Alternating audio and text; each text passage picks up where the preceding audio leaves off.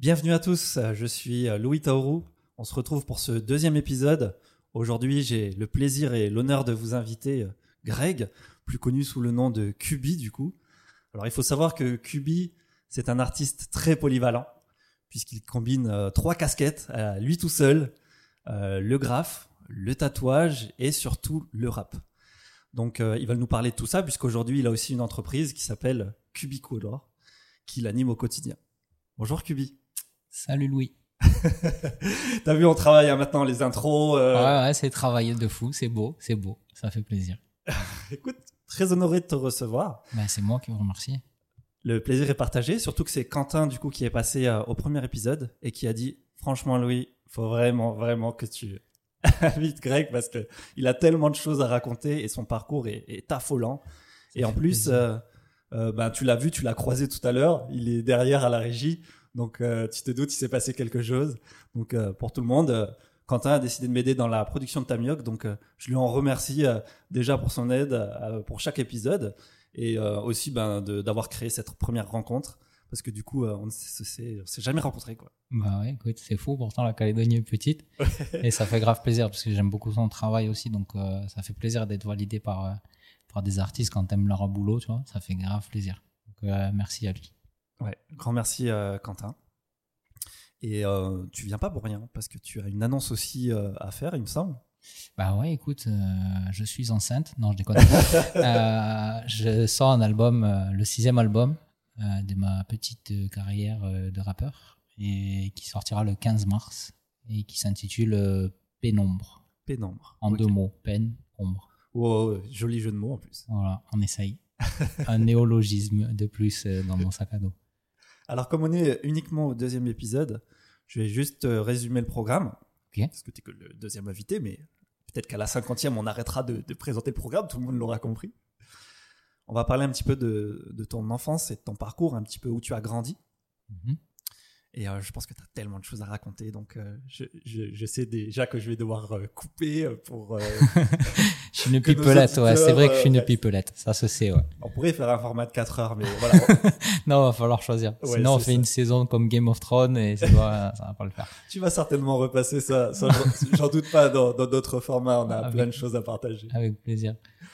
voilà, puis surtout, ben, l'aspect de comment tu es venu artiste, comment tu te ça se passe au quotidien aussi avec ton entreprise euh, Cubicolor, hein, parce que aujourd'hui tes passions sont animées aussi avec euh, ton entreprise, donc euh, ça aussi c'est super intéressant.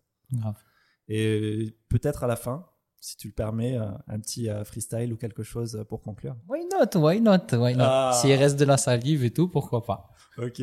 T'as un verre d'eau. Si voilà, voilà, ok. Je vais essayer de réduire mon bavage de canne à cette taille de verre d'eau pour être sûr d'avoir assez d'énergie. ok. Écoute, avant de démarrer, on va poser les bases. Euh, on va pas parler graffiti, on va pas parler euh, tatouage, euh, ni rap. Moi, je veux savoir, Kubi, qui es-tu? D'où viens-tu? C'est une grande question. Et où est-ce que tu as grandi? C'est une très grande question. Qui suis-je? Euh, bah, moi, je pense que comme chaque être humain de la planète, déjà, je suis juste une poussière d'étoiles. Je suis un des plus loin que ce qu'on pense. Waouh, mais si tu continues comme ça tout le long, ça va être. Euh, mais en tout cas, euh, en tout cas, je, je, mon corps est né à Aubagne, de l'union de, de, mon papa Alain et de ma maman Josie, qui se sont séparés assez jeunes. J'avais 7 ans quand mes parents se sont séparés. J'ai grandi dans une cité qui s'appelle Le Pain Vert j'ai des souvenirs extraordinaires. Quand j'entends souvent parler les gens euh, dans les médias ou autres, euh, des cités, machin et tout, euh, c'est vraiment pas l'idée qu'on s'en fait. Parce que moi, j'ai appris la solidarité, le vivre ensemble, le, le main dans la main. Euh, j'ai découvert tellement d'origines différentes de la mienne qui étaient juste passionnantes. Tu vois, on faisait le Ramadan avec euh, avec mon ami Anya alors que j'étais pas musulman. On faisait Noël avec d'autres. On faisait euh, des fêtes traditionnelles d'Afrique, etc. Et c'était sur génial en fait. Et ça m'a permis d'avoir une ouverture d'esprit et une envie d'aller vers l'autre aussi et, une envie de voyager et d'aller voir toutes ces cultures. Tu vois, et j'ai voyagé très très jeune j'ai commencé à apprendre. Bah déjà, j'ai beaucoup voyagé en Espagne quand j'étais jeune. Mhm. Je me sentais très proche des origines de ma grand-mère maternelle, qui est espagnole, qui est de Rosas. Donc, euh, ben voilà, j'ai commencé à apprendre la langue très jeune parce que ma mère la parlait à la maison. Ouais. Vu qu'elle me lâchait des insultes des fois en espagnol quand elle était colère, je voulais savoir ce que ça voulait dire. J'aurais mieux fait de ne pas savoir. Euh, mais euh, et du coup, j'ai j'ai beaucoup appris l'espagnol. Ma mère s'en a aperçue quand j'avais à peu près 10-11 ans parce qu'elle parlait avec ma voisine qui était aussi euh, catalane du coup parce que ça parlait le catalan chez moi. À l'espagnol, c'est très précis quand même. Il faut préciser. Les gens d'Espagne savent de quoi je parle.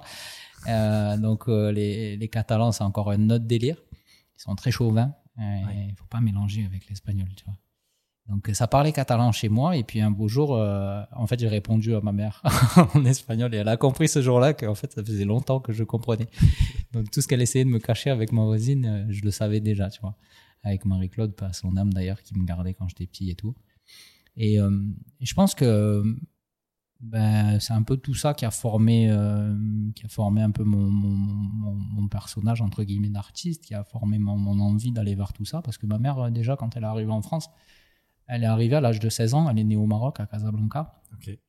Euh, bah, du coup, je parle très peu de mon père, hein, je- parce que je l'ai pas vu de l'âge de 7 ans jusqu'à l'âge de 25 ans. Donc, il y a quand même un gros trou dans ma vie, tu vois. Ouais. Mais euh, pour le coup, ma maman, elle s'est occupée de moi toute cette période. Elle n'a jamais refait sa vie avec qui que ce soit. Quand on parle de femme indépendante, je pense qu'elle en est le modèle ultime à mes yeux.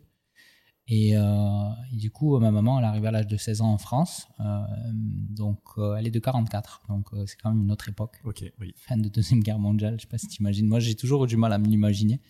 J'ai un peu une éducation d'un autre siècle euh, qui me dessert plus souvent que ce qu'elle me sert en 2023. D'ailleurs, ton âge, du coup? J'ai 39, cette année Ok. 40. Ça y est, c'est chiffre rond là, on est bon. Ah. Mais elle voulait faire, elle était très très forte à l'école et elle voulait faire dessinatrice de mode. Euh, sauf que quand elle arrivait à l'époque à Marseille, euh, dans un lycée, bon, on va pas leur faire de publicité, euh, tout allait bien, c'est génial les résultats et tout, bah c'est bon, on a une place et tout. Et puis au moment de signer pour l'école, il a fallu donner ça en lieu de naissance. Oui. Et vu qu'elle était née à Casablanca, il y avait plus de place dans l'école. Voilà le racisme euh, Ouais. qui existait et qui existe encore un peu plus caché, mais qui existait. Et ma mère, ça a toujours été son grand regret. Donc euh, j'ai toujours vu ma mère croquer des trucs, faire des petits dessins et tout, et ça m'a toujours euh, plu, du coup. Ah, Et j'ai commencé à dessiner comme ça, en refaisant les petits croquis que ma mère faisait quand elle était au téléphone. Tu sais, à l'époque, elle avait un téléphone à fil, tu vois. C'est Ouais. pas comme maintenant, tu vois. Ouais, Elle avait un c'est téléphone où tu faisais les trucs comme ça, crrr, tu ouais, vois. chaque, chaque chiffre. voilà. Ma génération a connu ça. voilà, tu vois ce que je veux dire pas. Avec le petit truc derrière, si tu voulais écouter en même temps, tu sais, si tu voulais faire le stalker. Et, euh, et du coup, elle griffonnait des trucs sur le, cal- sur le calepin à côté. Des trucs euh, tout bêtes, tu vois, tu sais, le chien avec les grandes oreilles, des trucs comme ça, tu vois. Puis moi, je m'amusais à refaire, mais j'étais petit, quoi. Et puis c'est venu de, de là, petit à petit. Et puis après, le graphe était dans mon quartier, etc. etc. Il y avait quand même une relation entre le, le graphe et les dessins que tu faisais. En fait, euh, souvent, les gens me demandent quand c'est que j'ai commencé à dessiner. C'est surtout que je sais pas quand c'est que j'ai arrêté. Waouh. c'est tu vois quand t'es petit tu dessines tout le temps en fait tout le monde tous les enfants dessinent tous les enfants passent par la case dessin sauf que moi à l'âge où 7 8 ans où tu vois t'es es un peu en, en baisse et tout moi j'en ai eu besoin de ouf dans ma vie en fait. Et je me sentais un peu seul tu vois je me sentais un peu c'était particulier parce que mes parents à l'époque où ils se sont séparés il y avait pas forcément beaucoup de familles monoparentales comme aujourd'hui tu vois. J'étais un peu un ovni quoi. Des fois j'étais dans une classe où on était deux familles monoparentales tu vois. Donc on était un peu en mode, Eh, mais vraiment, vous avez pas, il est où ton père, tu vois? Enfin, C'est toujours ta mère qui vient te chercher. Enfin, tu vois, il y avait plein de questions et moi, j'étais pas forcément à l'aise avec tout ça, tu vois. Et, euh, et du coup, bah, le dessin. Le dessin, mais en mode euh, autiste, quoi, tu vois. En mode euh, enfermé dans ma chambre pendant des 8 heures d'affilée le week-end à dessiner. C'était mon monde à moi, en fait. Ok. Et ça l'est toujours. Et tu connaissais d'autres personnes qui étaient euh, un petit peu de ce monde aussi Franchement, quand j'ai commencé, pas du tout. Ouais. J'étais vraiment dans mon coin. J'étais dans ma bulle de fou. Je suis toujours un peu, mais je la partage un peu plus, tu vois. J'aime bien aller un peu de bulle en bulle, tu vois, mais je suis toujours un peu autiste dans mes dessins, dans mon écriture. Je suis toujours dans mon monde un peu. C'est un petit monde, je pense que beaucoup d'artistes le comprennent et beaucoup d'artistes connaissent, tu vois. C'est ton monde que tu te crées à toi pour te protéger un peu du monde extérieur et pour te dire, euh, je m'y sens bien là, tu vois. Je- là, je suis bien, j'ai mes règles, j'ai mes codes et puis je suis bien ici, tu vois. Et C'était un peu ça. Mais euh, non, j'étais carrément, euh, ouais, j'étais enfermé dans un truc où, euh, où je me sentais bien et où je me sens toujours super bien, tu vois. Ça me va. C'est cool. J'adore. J'adore la manière dont, dont tu as compté ça. Euh, Est-ce que tu as fait euh, plusieurs écoles ou tu es resté toujours dans la même euh? Bon, fou, oh, mon, mon parcours scolaire, c'est chaotique, mais de fou. Non, moi, je détestais l'école. hein. Vraiment, j'ai détesté l'école au plus haut point parce que moi, rester assis, déjà, je suis un, je suis un enfant. euh, T'étais devant euh, ou derrière la... ah, mais derrière, au fond, dans le bus au fond, en classe au fond, j'étais toujours au fond. En mode, vraiment, j'étais plus le clown dans la classe. Déjà, en maternelle, je me rappelle d'une maîtresse qui s'appelait maîtresse Jackie. Je sais même pas si elle est encore vivante, tu vois, si c'est pas le cas, à son âme, mais elle m'avait dans sa classe en maternelle, elle avait convoqué ma mère à l'époque, elle lui avait dit, vous savez, votre fils, il travaillera au cirque. Oh. Ça sera un clown, mais il sera artiste, c'est sûr, parce qu'en fait, euh, ça se voit, quoi. Enfin, il aime que ça. Il aime rien d'autre que faire rire les gens, que, Elle a tapé que- juste ça, bah, ouais, même. de ouf, tu vois. Et j'étais en maternelle, quoi. C'est hallucinant quand tu y penses. Et euh, non, mais ouais, j'ai toujours euh, été le, le bout en train de la classe, tu vois, celui qui faisait rire un peu tout le monde, qui faisait des blagues, qui, qui faisait un peu des petites espiègleries euh, au professeur, euh, tu vois, des, voilà, des, que des petites bêtises. C'était jamais rien de méchant, tu vois, mais c'était toujours casse-pied, Est-ce que tu as gravé aussi des petits trucs au Oh, repas Euh, les tables, elles ont pris cher avec moi. Je te parle même pas des. Enfin bref, il y a, y a prescription, ça va, on peut dire, on peut dire, mais pas donner le mauvais exemple aussi. Mais euh, non, ouais, on a fait bordel en graphe et tout. ouais. J'ai fait, euh, j'ai fait déjà trois primaires. Oh oui. Mon premier Pourquoi primaire. Parce euh, que tu déménageais ou Non, parce non, qu'ils j'ai- en plus de toi ou- plutôt bah, en fait, le premier, si tu veux, euh, j'étais à l'école du Pain Vert, c'était juste derrière chez moi. Genre, tu descendais à pied, c'était à même pas deux minutes à pied. Ouais, le plus pratique. C'était juste derrière. Euh, et, euh, et la maternelle, ça s'est plutôt bien passé. Arrivé au primaire, ça s'est plutôt mal passé. Surtout après la séparation de mes parents, j'étais en mode bordélique à l'école, les bagarres, je travaillais pas. Enfin, tu vois, j'ai rien foutu, quoi. Et en, CM, euh, en CM1, euh, je dis à ma mère, pour te dire, euh, à la séparation de mes parents, mon, mon, mon- ma maturité, elle a fait genre, euh, elle a upgradé euh, direct, tu vois. Et un jour, un, un jour, je suis rentré de l'école à ma mère et j'ai dit, maman, euh, il faut que tu me mettes, il faut que tu me mettes en école pensionnat. Dit, ah pourquoi Ah, c'est toi qui l'as demandé. Ouais, ouais, je dis parce que là, je commence à faire n'importe quoi. Et puis, en plus, je reste avec les mêmes copains du quartier où on fait n'importe quoi en dehors de l'école. Dedans, on fait aussi n'importe quoi. Et je vais rien faire de ma vie. Et genre, j'avais, euh, Tu avais quel âge, ouais? bah, je sais pas, en, en CM2, enfin CM1, donc Ah je devais ouais. avoir 9 ans, tu vois. C'était n'importe quoi, tu vois. Et euh, ma mère, elle m'a regardé en mode, ok, d'accord, euh, ok, d'accord, why not? Et du coup, elle m'a, bon, j'ai fait plein de psy à la séparation de mes parents, parce que ma mère avait peur que je fasse un peu n'importe quoi, et puis j'étais un peu un garçon un peu perdu, tu vois. Donc Elle te laissait sortir, euh, faire euh, un peu ce que tu voulais. en bas de la messe, tu vois, mais elle a toujours été très, Elle très- gardait un œil. Elle m'a toujours surveillé. Ouais. Bon, ça m'a pas empêché de faire des bêtises, mais elle m'a quand même bien surveillé, quoi, tu vois. Enfin, tu, je ramenais pas, tu vois, si je ramenais un truc à la maison, ça vient d'où, c'est de qui, c'est à quoi? Ah, c'est à lui, attends, bouge pas, j'appelle ses parents. Allô, euh, Ah c'est oui, vrai, il a donné ça à mon fils. Ah ouais, ouais, ma mère, elle surveillait de ouf. Puis quand c'était pas vrai, je me faisais astiquer fort. hein. Parce que ma mère, elle a beau être d'origine française, mais elle a grandi au bled, donc elle est blédarde, si tu veux, tu vois. Enfin, elle aimera pas si elle voit ça, elle va m'en maudire. Elle dit, en mai, elle va bien mastiquer. Mais euh, non, mais elle, elle est adorable, mais quand elle s'énerve, il y a le côté sans pied noir qui ressort. C'est trop tard, mon gars. Ah, elle était championne de lancer de, tu vois, les claquettes en bois, là, avec la lanière en cuir. Ben, elle lançait bien ça. hein. C'est fort. Je te jure. hein. Puis elle visait très bien sur toi, parce qu'elle en capait que moi à chaque fois. Non, mais euh, ben, je l'ai fait craquer. euh, ma mère, je l'ai fait vieillir plus vite que ce qu'elle aurait dû. hein. Ah, J'ai fait n'importe quoi. Mais euh, je pense aussi c'est comme ça que, que j'ai évolué, que j'ai grandi et que je comprends maintenant, tu vois, aussi en étant parent moi-même, je comprends aussi la difficulté. Ouais, c'est là qu'on se prend la, Ah ouais, la là, plus belle des baffes. Ah ouais, Et tu te dis, putain, moi j'étais comme ça avec ma mère, mais c'est chaud, quoi. des fois, j'ai envie d'appeler mes parents aussi de- et Ah, de leur euh, d'exprimer mon amour ou mon respect, Ouais, tu vois, parce ouf. que Bah, moi, je quand je vois ce l'exprime. qu'ils ont, ce Ouais, ont ça. fait, là, c'est Je impressionnant. l'exprime H24 à ma mère. J'ai beaucoup, beaucoup, beaucoup de reconnaissance. Énormément. En plus, elle m'a élevé seule, tu vois. Elle avait deux, trois boulots. Est-ce que tu, du coup, ah oui, t'as pas, t'as pas de frère, pas de sœur, du coup? J'ai un grand, grand frère qui vit ici, lui, depuis 2004. Ok. Et euh, j'ai une grande sœur qui est restée en France auprès de ma mère. Mais quand je te dis grand, ils ont la cinquantaine, quoi, tu vois. Donc moi, j'étais vraiment le dernier, gap, quoi. euh, ok. Il y avait un gap énorme. Ma, ma sœur avait 16 ans quand je suis né. Wow. Ma sœur, quand elle sortait dans la rue me promener avec mon beau-frère, avec qui elle était déjà à l'époque quand je suis né, euh, les gens pensaient que j'étais son fils, tu vois. elle me promenait dans la rue. euh, Ils se disaient, ah, tiens, elle a eu un enfant un peu jeune, mais c'est son fils, quoi. Donc, ouais, ouais, carrément. Puis j'ai été Ah le premier enfant de, de, de ma sœur aussi, tu vois. Avant qu'elle ait ses gosses, euh, genre, elle m'emmenait partout. C'était ouf. D'ailleurs, j'ai mal vécu quand elle a eu son premier gosse. J'étais jaloux de ouf. Ah ouais, tu vraiment, vraiment.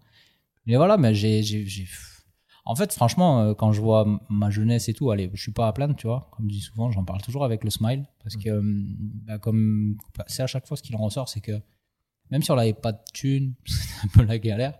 On a grandi dans la Hesse, mais il y avait tellement d'amour chez moi. Puis tu passais boire café, euh, tu finissais à manger, à rester jusqu'à 23h à jouer aux cartes. C'était toujours le. Tu sais, on aurait dit un hall de gare chez moi. Et toujours du monde. Ouais, C'était ouais, toujours. euh, tu, tu passais faire un coucou, ouais, boire un café. Ah, mais là, il est 19h, tu veux pas manger là? Vas-y, je fais un truc vite fait, tac. euh. Ouais, pas de thunes, mais il y avait toujours moyen de recevoir les gens, tu vois. On a toujours. euh, J'ai toujours vu ça chez moi. Toujours resté toujours au même endroit ou vous avez déménagé? Non, on est resté carrément copains verts. Ok. Mais moi, après, je te dis, quand je suis parti en CM2 dans cette école privée, là, c'était à Peigné. C'était un bled paumé là-bas, dans, dans la colline, là-bas. Là. Un village où il doit y avoir trois habitants. J'exagère un peu, pardon, Peigné, si mais il n'y a pas grand monde. C'était le château de Peigné, mon gars. C'était un château, carrément, le, le, groupe où j'étais scolaire. Et euh, quand je suis revenu, du coup, au Pain Vert, euh, ma mère, elle a voulu me remettre à l'école. Le directeur a dit On a réussi à s'en débarrasser, tu vas pas me le remettre ici. Donc, du coup, j'ai fini dans l'école du quartier d'en bas, à, à la campagne Valérie. Enfin, c'est l'école Victor Hugo, qui était en bas, je crois, ouais, campagne Valérie, je crois. CM2 toujours. CM2 toujours, parce que j'ai redoublé, du coup. Parce que j'ai- c'était pire en école privée. Enfin, bref. Donc, du coup, après, j'ai réussi à passer au collège. Je suis passé à la Canale. Euh, de la Canale, euh, ben, j'ai fini ma troisième. J'ai fait toute ma scolarité là. Ah, toute la scolarité. toute Tout la- collège, tout- quand même, tout le collège là-bas. Parce que là, c'est une grosse période quand Ouais, même. Le collège, c'est là où t'as mais- peut-être euh, forgé. euh, Mon gars, c'était n'importe quoi. C'est les plus belles années de ma vie, en fait. Ah Vraiment, ouais vraiment de ouf. Le collège, de ouf. Bah, si tu veux, quand je suis rentré, vraiment pour l'anecdote très courte, parce que ça pourrait durer des heures, quand je suis rentré en sixième, euh, ma mère euh, était tellement, euh, c'est voilà, classique, que elle- c'est elle qui a choisi mes habits. Et elle m'a choisi un pantalon en velours, mon gars. je me rappelle exactement, je ferme les yeux, je le vois, ouais, ouais, de ouf. Ah ouais, non, mais j'avais les mêmes. Une chemise à carreaux blanche avec des petits carreaux marrons, tu vois, et des bretelles, mon pote. Et je suis rentré comme ça en sixième. Et Premier du jour coup, bah ouais, quand j'ai passé les portes, ça a pas loupé. Le premier qui s'est foutu de ma gueule, bah, je me suis dit, il faut que je me fasse respecter. Donc j'y ai cassé la gueule, mais sauf que c'était un troisième. Oh. Donc tu vois, le bail de, du petit sixième tout teigneux qui arrive à mettre moins 20, parce que j'étais pas beaucoup plus grand qu'aujourd'hui, tu vois, et qui va taper un troisième en mode teigneux. Premier jour, j'ai fait entrer, bureau du directeur. du coup, T'as pas eu le temps de engueulé. faire l'appel, Bah, si du, déjà. bah, du coup, engueulé. Et après, quand il sort le- l'autre mec, là, euh, le directeur, il me garde, monsieur Michel, que je me rappelle très bien, puis pied noir algérien, genre, comme ça, le mec, il nous a attrapé par l'oreille dans la cour, des trucs que Ah tu ouais, pourrais plus voir aujourd'hui, tu Ouais, vois. Dès qu'on n'était pas en rang, il fallait se mettre en rang, il nous faisait ramasser les papiers dans la cour et tout, il faisait peur, il- on aurait dit qu'il faisait 2m50, tu sais, du mémoire d'enfant que j'ai, il était tellement grand. Et, euh, et il m'a dit, euh, bon, euh, j'espère qu'on va pas être embêté avec toi là, mais bon, en même temps, celui-là, c'est bien qu'il ait pris une tannée, il fallait qu'il y en ait un qui lui mette une, et je suis bien content que ce Ah soit un petit, tu vois, en mode. Donc du coup, j'étais à Rosta. Le collège, ça s'est trop bien passé, quoi. Ça s'est trop bien T'as passé, c'était des- trop ton cool. style euh, pour Ouais, ton trop cool. collège. euh, C'était vraiment cool. le monde t'a respecté Bah, dès alors, le début alors. Arrivé en troisième, j'étais en mode on jouait au foot dans les couloirs avec les pions quand on était en heure de colle, quoi, tu vois. C'était nimp, mon gars. La concert Dis-moi un peu euh, une anecdote bah, justement euh, d'une heure de colle que- que- qui t'a marqué. Non, mais on a fait nimp. Il y avait Non, trop mais moi, de en fait, tu vois, moi, j'avais l'impression d'être le plus stable dans les bandes avec qui je traînais, je te jure. En Et plus. pourtant, j'étais pas très. Des fois, j'avais pas la lumière à tous les étages, mon gars. Comme on dit, j'étais pas le, le couteau le plus aiguisé du tiroir. Et malgré tout, il y en avait qui étaient pires, quoi. Ah, j'ai des potes, ils tiraient avec des pistolets à plomb en pleine, dans la classe de, de- dans la, Ah. la classe de colle, tu vois. Ils s'entendaient bing, bing, bing, bing, bing. Et le pion faisait, Eh, putain, c'est quoi ça et tout. C'est rien et tout. Le mec, il mettait ça. Enfin, c'était n'importe quoi, mon gars. J'ai jamais connu ça. Moi, Oui, j'étais dans des classes où les mecs ils tapaient des bongs et tout en plein cours en seconde. Enfin, euh, ils crachaient par la fenêtre. Enfin, c'était n'importe quoi. Bon, j'ai eu des classes, mais je te jure, avec le recul, quand j'y pense, et je me dis, mais je sais même pas comment j'ai réussi à avoir mes diplômes et à m'en sortir, tu vois, dans cette jungle en fait. Du coup, déjà, quand t'as fini le collège, Je suis la parti à troisième, Marseille. ça s'est bien passé. Ouais, la Euh, troisième, c'est le feu. J'ai euh, eu mon brevet. tu- voilà, Ouais, j'ai eu mon brevet et tout. Et puis, euh, bah, l'orientation s'est plus mal passé parce que, en fait, moi, de base, de base, de base, je voulais travailler dans un truc de la nature. Euh, moi, je suis un perché, je suis capable de faire des câlins aux arbres. J'adore la nature, vraiment. Je peux rester des heures à marcher, tu vois, au euh, Je l'ai visité de long, large en travers. Dimanche matin, la semaine dernière, je suis parti au pic Malawi, je l'avais jamais monté de ma vie. J'ai dit, Oh. vas-y, vaillant, on va courir là-haut. Je suis arrivé en sueur, j'ai failli mourir. Mais ouais, moi j'aime beaucoup là le, le côté nature et tout. C'est quelque chose où je me sens vraiment. Voilà, les, les gens qui me. Tu vois, tout à l'heure on parlait en off de, de Simon et Quito, euh, à qui j'ai. Quand on était Dédicace. une petite dédicace au frangin quand on était à Lifou. Je disais, mon frère, quand je marche pieds nus ici, ça me fait bizarre dans le ventre et tout. Tu vois, enfin, j'ai des connexions très bizarres que je sais pas expliquer. Mais en tout cas, il y a quelque chose. Je me sens connecté à la terre et je pense que c'est juste parce que je suis sensible aux choses qui m'entourent. C'est pas parce que je suis particulier, c'est juste que je suis très sensible à ça, tu vois. Et je voulais travailler dans la nature. Donc je voulais faire peu importe, agriculteur. euh, Et au bout d'un moment, j'ai vu ingénieur des eaux et forêts. Aujourd'hui encore, je sais pas en quoi consiste ce taf. Mais vu qu'il y avait ingénieur dedans et que ma mère voulait que je fasse de grandes études et qu'il y avait eau et forêt, je me suis dit c'est bon, ça, Ça- match ça impeccable. C'est trop joli. Et non, la d'orientation, elle m'a désorienté, mon pote. Bon, déjà pour faire conseillère, de- pardon, hein, mais Des orientations. pour faire conseillère d'orientation et aller conseiller les autres déjà, tu vois, c'est un peu chaud. Parce que moi, j'aurais jamais fait conseillère d'orientation, par exemple, comme métier, tu vois, mais bon, bref, c'est un autre débat. Euh, non, mais elle m'a désorienté carrément, en mode, euh, bah, t'as personne qui travaille dans ta famille, euh, dans la nature, euh, y a personne qui est agriculteur, euh, tu vis à la ville, enfin, non, tu vas jamais Ah rien oui, faire a, de ta elle life. tiré un, mauvais tableau là. Ok, bon, ben, je vais faire autre chose alors. J'ai eu la bonne idée de partir en seconde TSA productique, technique des systèmes automatisés à l'époque. Je sais pas ce que c'est aujourd'hui, mon pote, mais en gros, on faisait tourner des programmes dans des fraiseuses, euh, on faisait de la technologie. Ah, Les technos que tu fais au ouais, collège, ouais. bah voilà, c'était ça. Mais c'était en mode Bagdad, Marseille, lycée Jean Perrin, euh, qui fait partie, je crois qu'à l'époque, il était sixième ou septième plus grand lycée d'Europe. T'as fait C'était les, les petites ville. lampes avec le bouton là. Mon pote, c'était n'importe quoi. Non, mais là, par contre, c'était chaud. Là, c'était chaud. Les mecs, ils mettaient les mains dans les machines qui tournaient. Enfin, c'était chaud. C'était chaud, chaud. Les ils arrivaient défoncés en cours. Esprit rebelle, version marseillaise. Mais genre en seconde, les mecs, ils arrivaient avec des bouteilles de Ouais, Ricard là- à l'école. C'était n'importe quoi. Et on manipulait des machines surdangereuses. Donc moi, je me suis retrouvé là-dedans. Petit mec de banlieue. C'est comme si tu imaginais, tu viens de Bourail et tu finis à l'école à Nouméa, au lycée Grand Nouméa d'un coup. Enfin, tu vois, il y a un gros gap.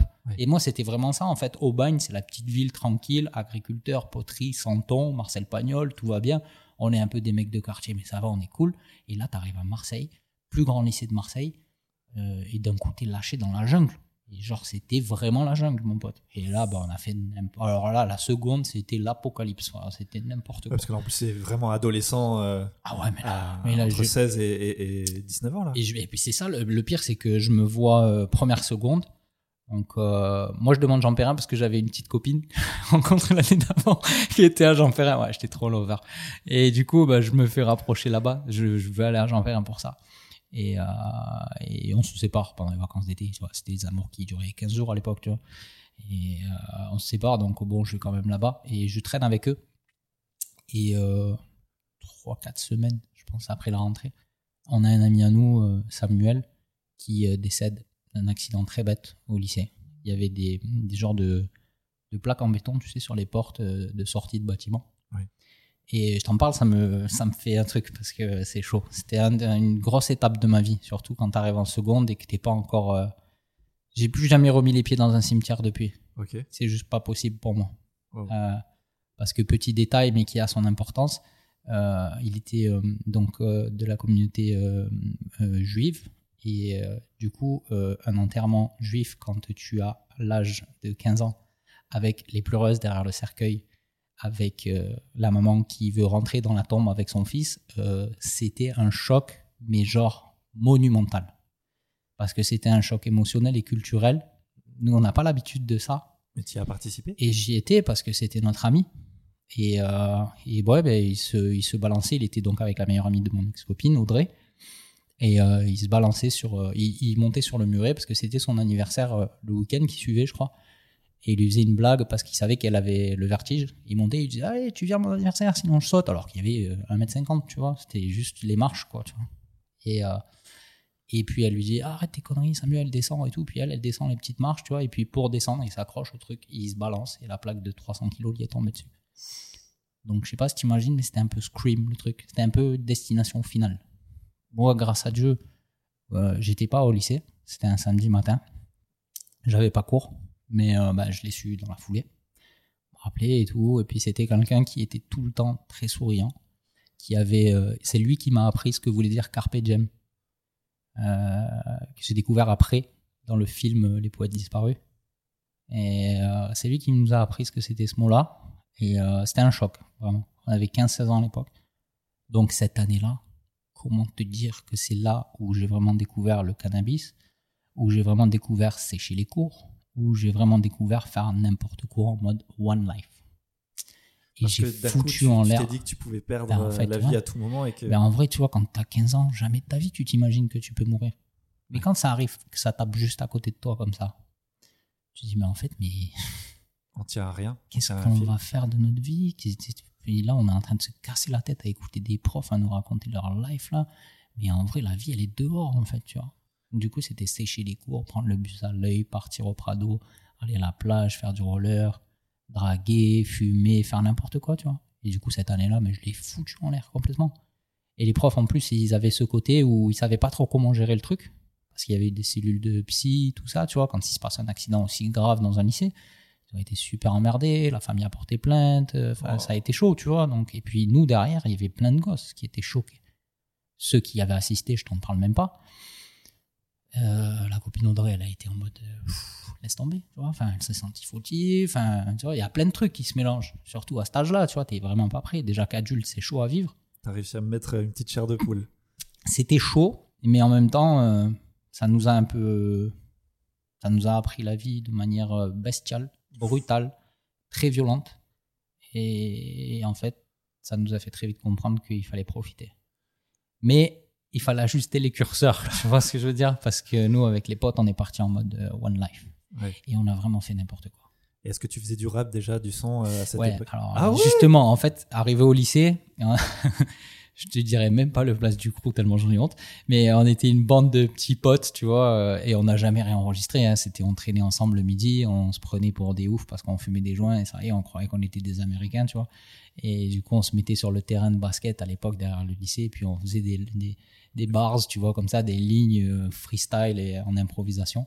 J'ai toujours été un mec qui aimait ça, l'impro. Et pour moi, c'était ça le vrai rap, tu vois. C'était être entre potes et puis se clasher entre Un peu nous, comme euh, les rap contenders. improviser, ouais, mais c'était de l'impro pur et dur. Il y avait zéro écrit, tu vois. Mais à l'époque, il n'y avait pas de vidéos de, de ça non, peu bah non, pas du tout. Mais nous, on était, on était dans la vibes où, euh, où on écoutait déjà du rap US à l'époque. J'écoutais moi Wu-Tang, Notorious Big, Tupac.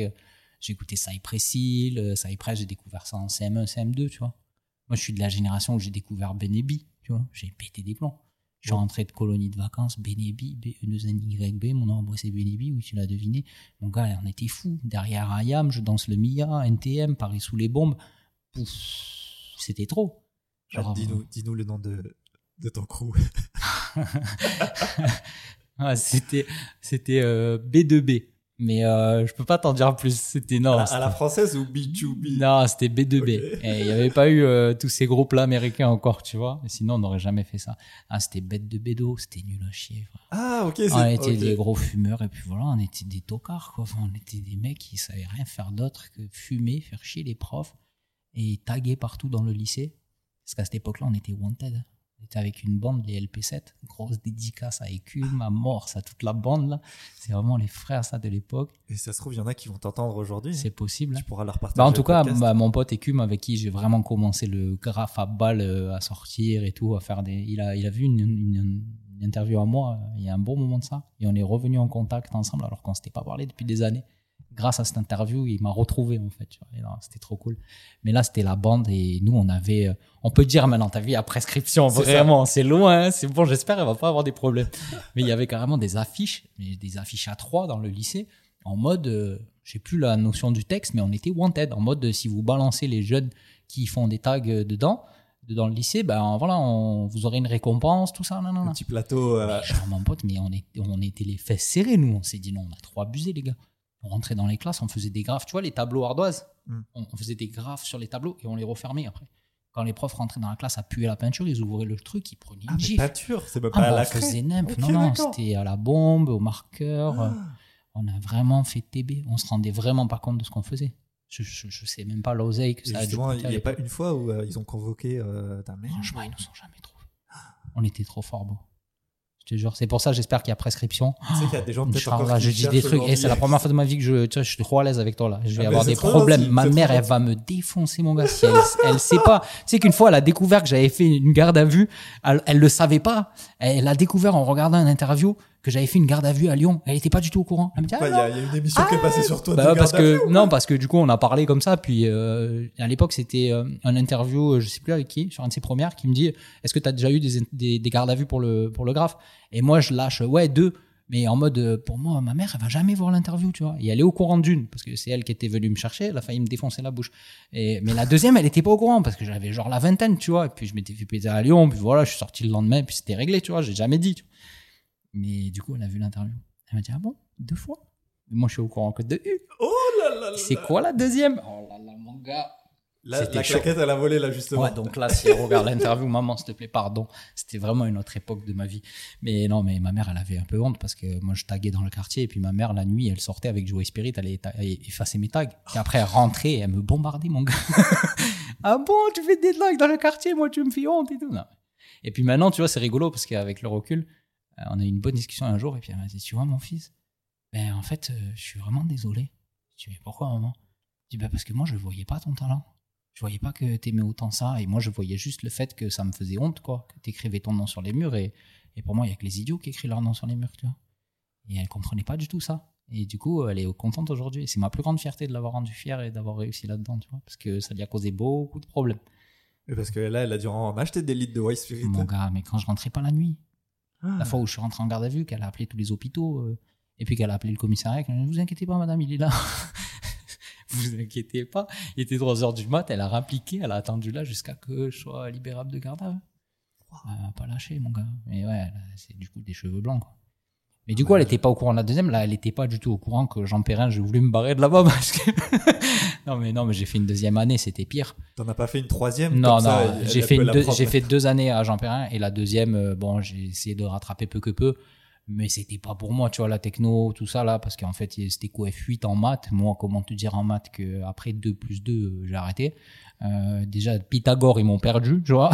Mais pareil, Ah, hein, je Thalès, je l'ai laissé là-bas. Je suis une brêle. Et moi, arrivé en deuxième année de, de, de, de, de seconde, donc, euh, je cogite. Je me dis, bon, mec, écoute, faut que tu le bac. Parce que là, concrètement, faut que tu fasses plaisir à ta mère. Et je regarde mes résultats sur mes bulletins. Je me dis, bon, je suis bon en français, je suis bon en anglais, je suis bon en espagnol. Ok, je vais faire L. T'as fait Je suis parti en L, ouais. Oh Mais je suis parti en L parce que je me suis dit partisan du moindre effort, tu vois, genre euh, la flemme. Genre, je me suis dit au moins, je vais pas trop travailler et je vais avoir mon bac. Après, j'ai pris des options parce que je suis revenu à Aubagne en fait en première L. Je suis revenu au lycée Joliot-Curie.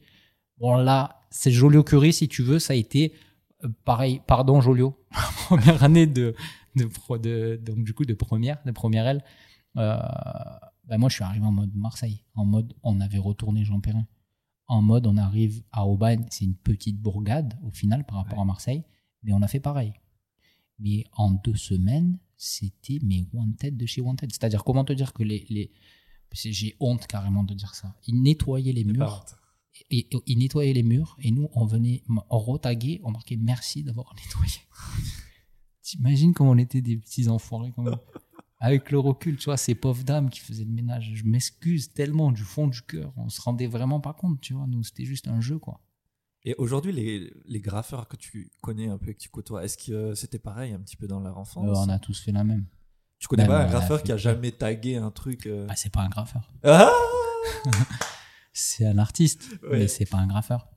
Ouais, tu vois, enfin, à un moment donné, il faut, enfin, moi, je, je pars du principe que c'est quelque chose qui est né dans la rue, qui est, qui est fait pour la rue et qui après, quand tu arrives à un certain âge, ouais, bah, tu commences un peu, peut-être, si tu continues le truc, il faut rationaliser la chose. Tu te dis, est-ce que je vais continuer à faire du vandal toute ma vie? Qu'est-ce que ça me rapporte, à part des problèmes?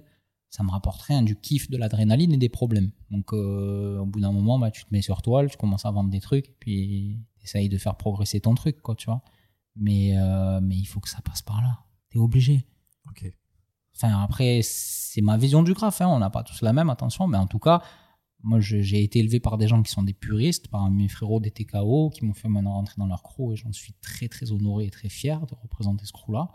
Et, euh, et c'est des puristes.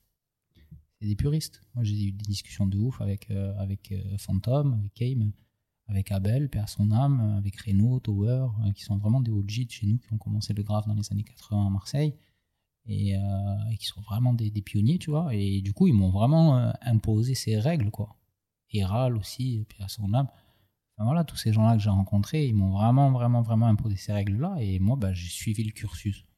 J'ai suivi, comme à l'école, un cursus pour obtenir un diplôme. Et tu l'as eu ce diplôme, ce bac L? Ben, pour, ouais, ouais, grave. Je l'ai eu. Et mon cas, mais pff, quand je l'ai eu. Euh, Après tout ce que tu me racontes depuis tout à l'heure, enfin, Non, mais c'est improbable. mis à part euh, le, je sais plus quelle classe t'as pas eu là, le CM2 que t'as as refait. Bah, j'ai re- j'ai redoublé le CM2, j'ai redoublé ma seconde. En fait, j'ai redoublé, j'ai fait La deux seconde, CM2 ok. et j'ai fait deux secondes. Donc euh, du coup, je suis arrivé au bac en voiture, tu vois. Du coup, j'avais mon permis. Mais euh, non, mais mon bac, euh, moi je l'ai eu, je l'ai passé à Marseille, à rue Paradis, je me rappellerai toute ma vie. Ma mère me croyait pas. Mais vraiment, Quand tu l'as eu? Ben vraiment, elle me croyait pas. Et j'ai- du premier coup, pas de rattrapage? Pas de rattrapage, premier coup. Mais mon pote, quand je te dis, j'ai rien foutu, c'est j'ai rien foutu. C'est-à-dire que je suis arrivé, tu vois, la première année, quand tu passes le, le- le français en première, en première L, tu passes le français à l'oral la première année. Et ils avaient tous fait des fiches et tout, tu vois. Et moi, j'étais en mode, mais pourquoi vous faites des fiches? On avait plus de, je crois, 80 textes à l'époque. Et c'était en mode euh, un casse-tête, tu vois. Je dis, mais les gars, mais venez, on va à la plage. Mais t'es ouf et tout. L'oral, c'est trop important. nanana. Et moi, j'arrive avec ma tchatch de ouf déjà à l'époque, tu vois. Je passe mon oral, il me sort Candide, l'autodafé, je m'en rappellerai toute ma vie de Voltaire. Oh. Et on a fini à parler de trucs de fou sur la société avec la prof. J'ai eu 18 sur 20 carrément au, au- au bac euh, en oral de français. Je faisais partie des meilleures notes du lycée et je n'avais quoi que ce soit. C'était incroyable. J'ai eu une bonne à- étoile, à mon gars. tellement d'étudiants. J'ai eu une, tellement une bonne étoile. Parce que, en plus, j'ai passé mon bac pendant les périodes de grève. Oui. Et franchement, je pense qu'il y a. Parce qu'en anglais, par exemple, j'ai rendu feuille blanche. Mais j'ai eu 10. mon pote. Donc, je pense que le prof qui m'a corrigé, il devait être gréviste, il devait en avoir rien à foutre. Il m'a mis 10. Donc, j'ai pas perdu de points, j'en ai pas gagné. Mais après aussi, il faut être malin. C'est-à-dire que j'étais bon en sport. J'ai pris escalade. J'ai en option. J'étais bon en espagnol. Bah, j'ai pris LV3 euh, espagnol. LV4 provençal. J'ai appris le provençal parce que je savais qu'on n'était pas beaucoup à le faire et que du coup le prof il allait être gentil avec nous, tu vois, il allait nous mettre des bonnes notes parce qu'on avait on faisait l'effort d'apprendre le provençal. Puis tu vois, il y avait le côté un peu chauvin.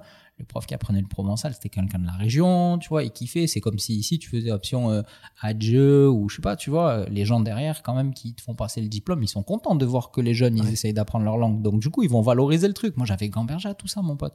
J'étais déjà dans un truc où ah les options on peut pas perdre de points mais on peut qu'en gagner. Ok, vas-y, charge d'options, mon gars. Option sport, option ça, vas-y, Ah charge, je vais avoir mon euh, bac comme ça.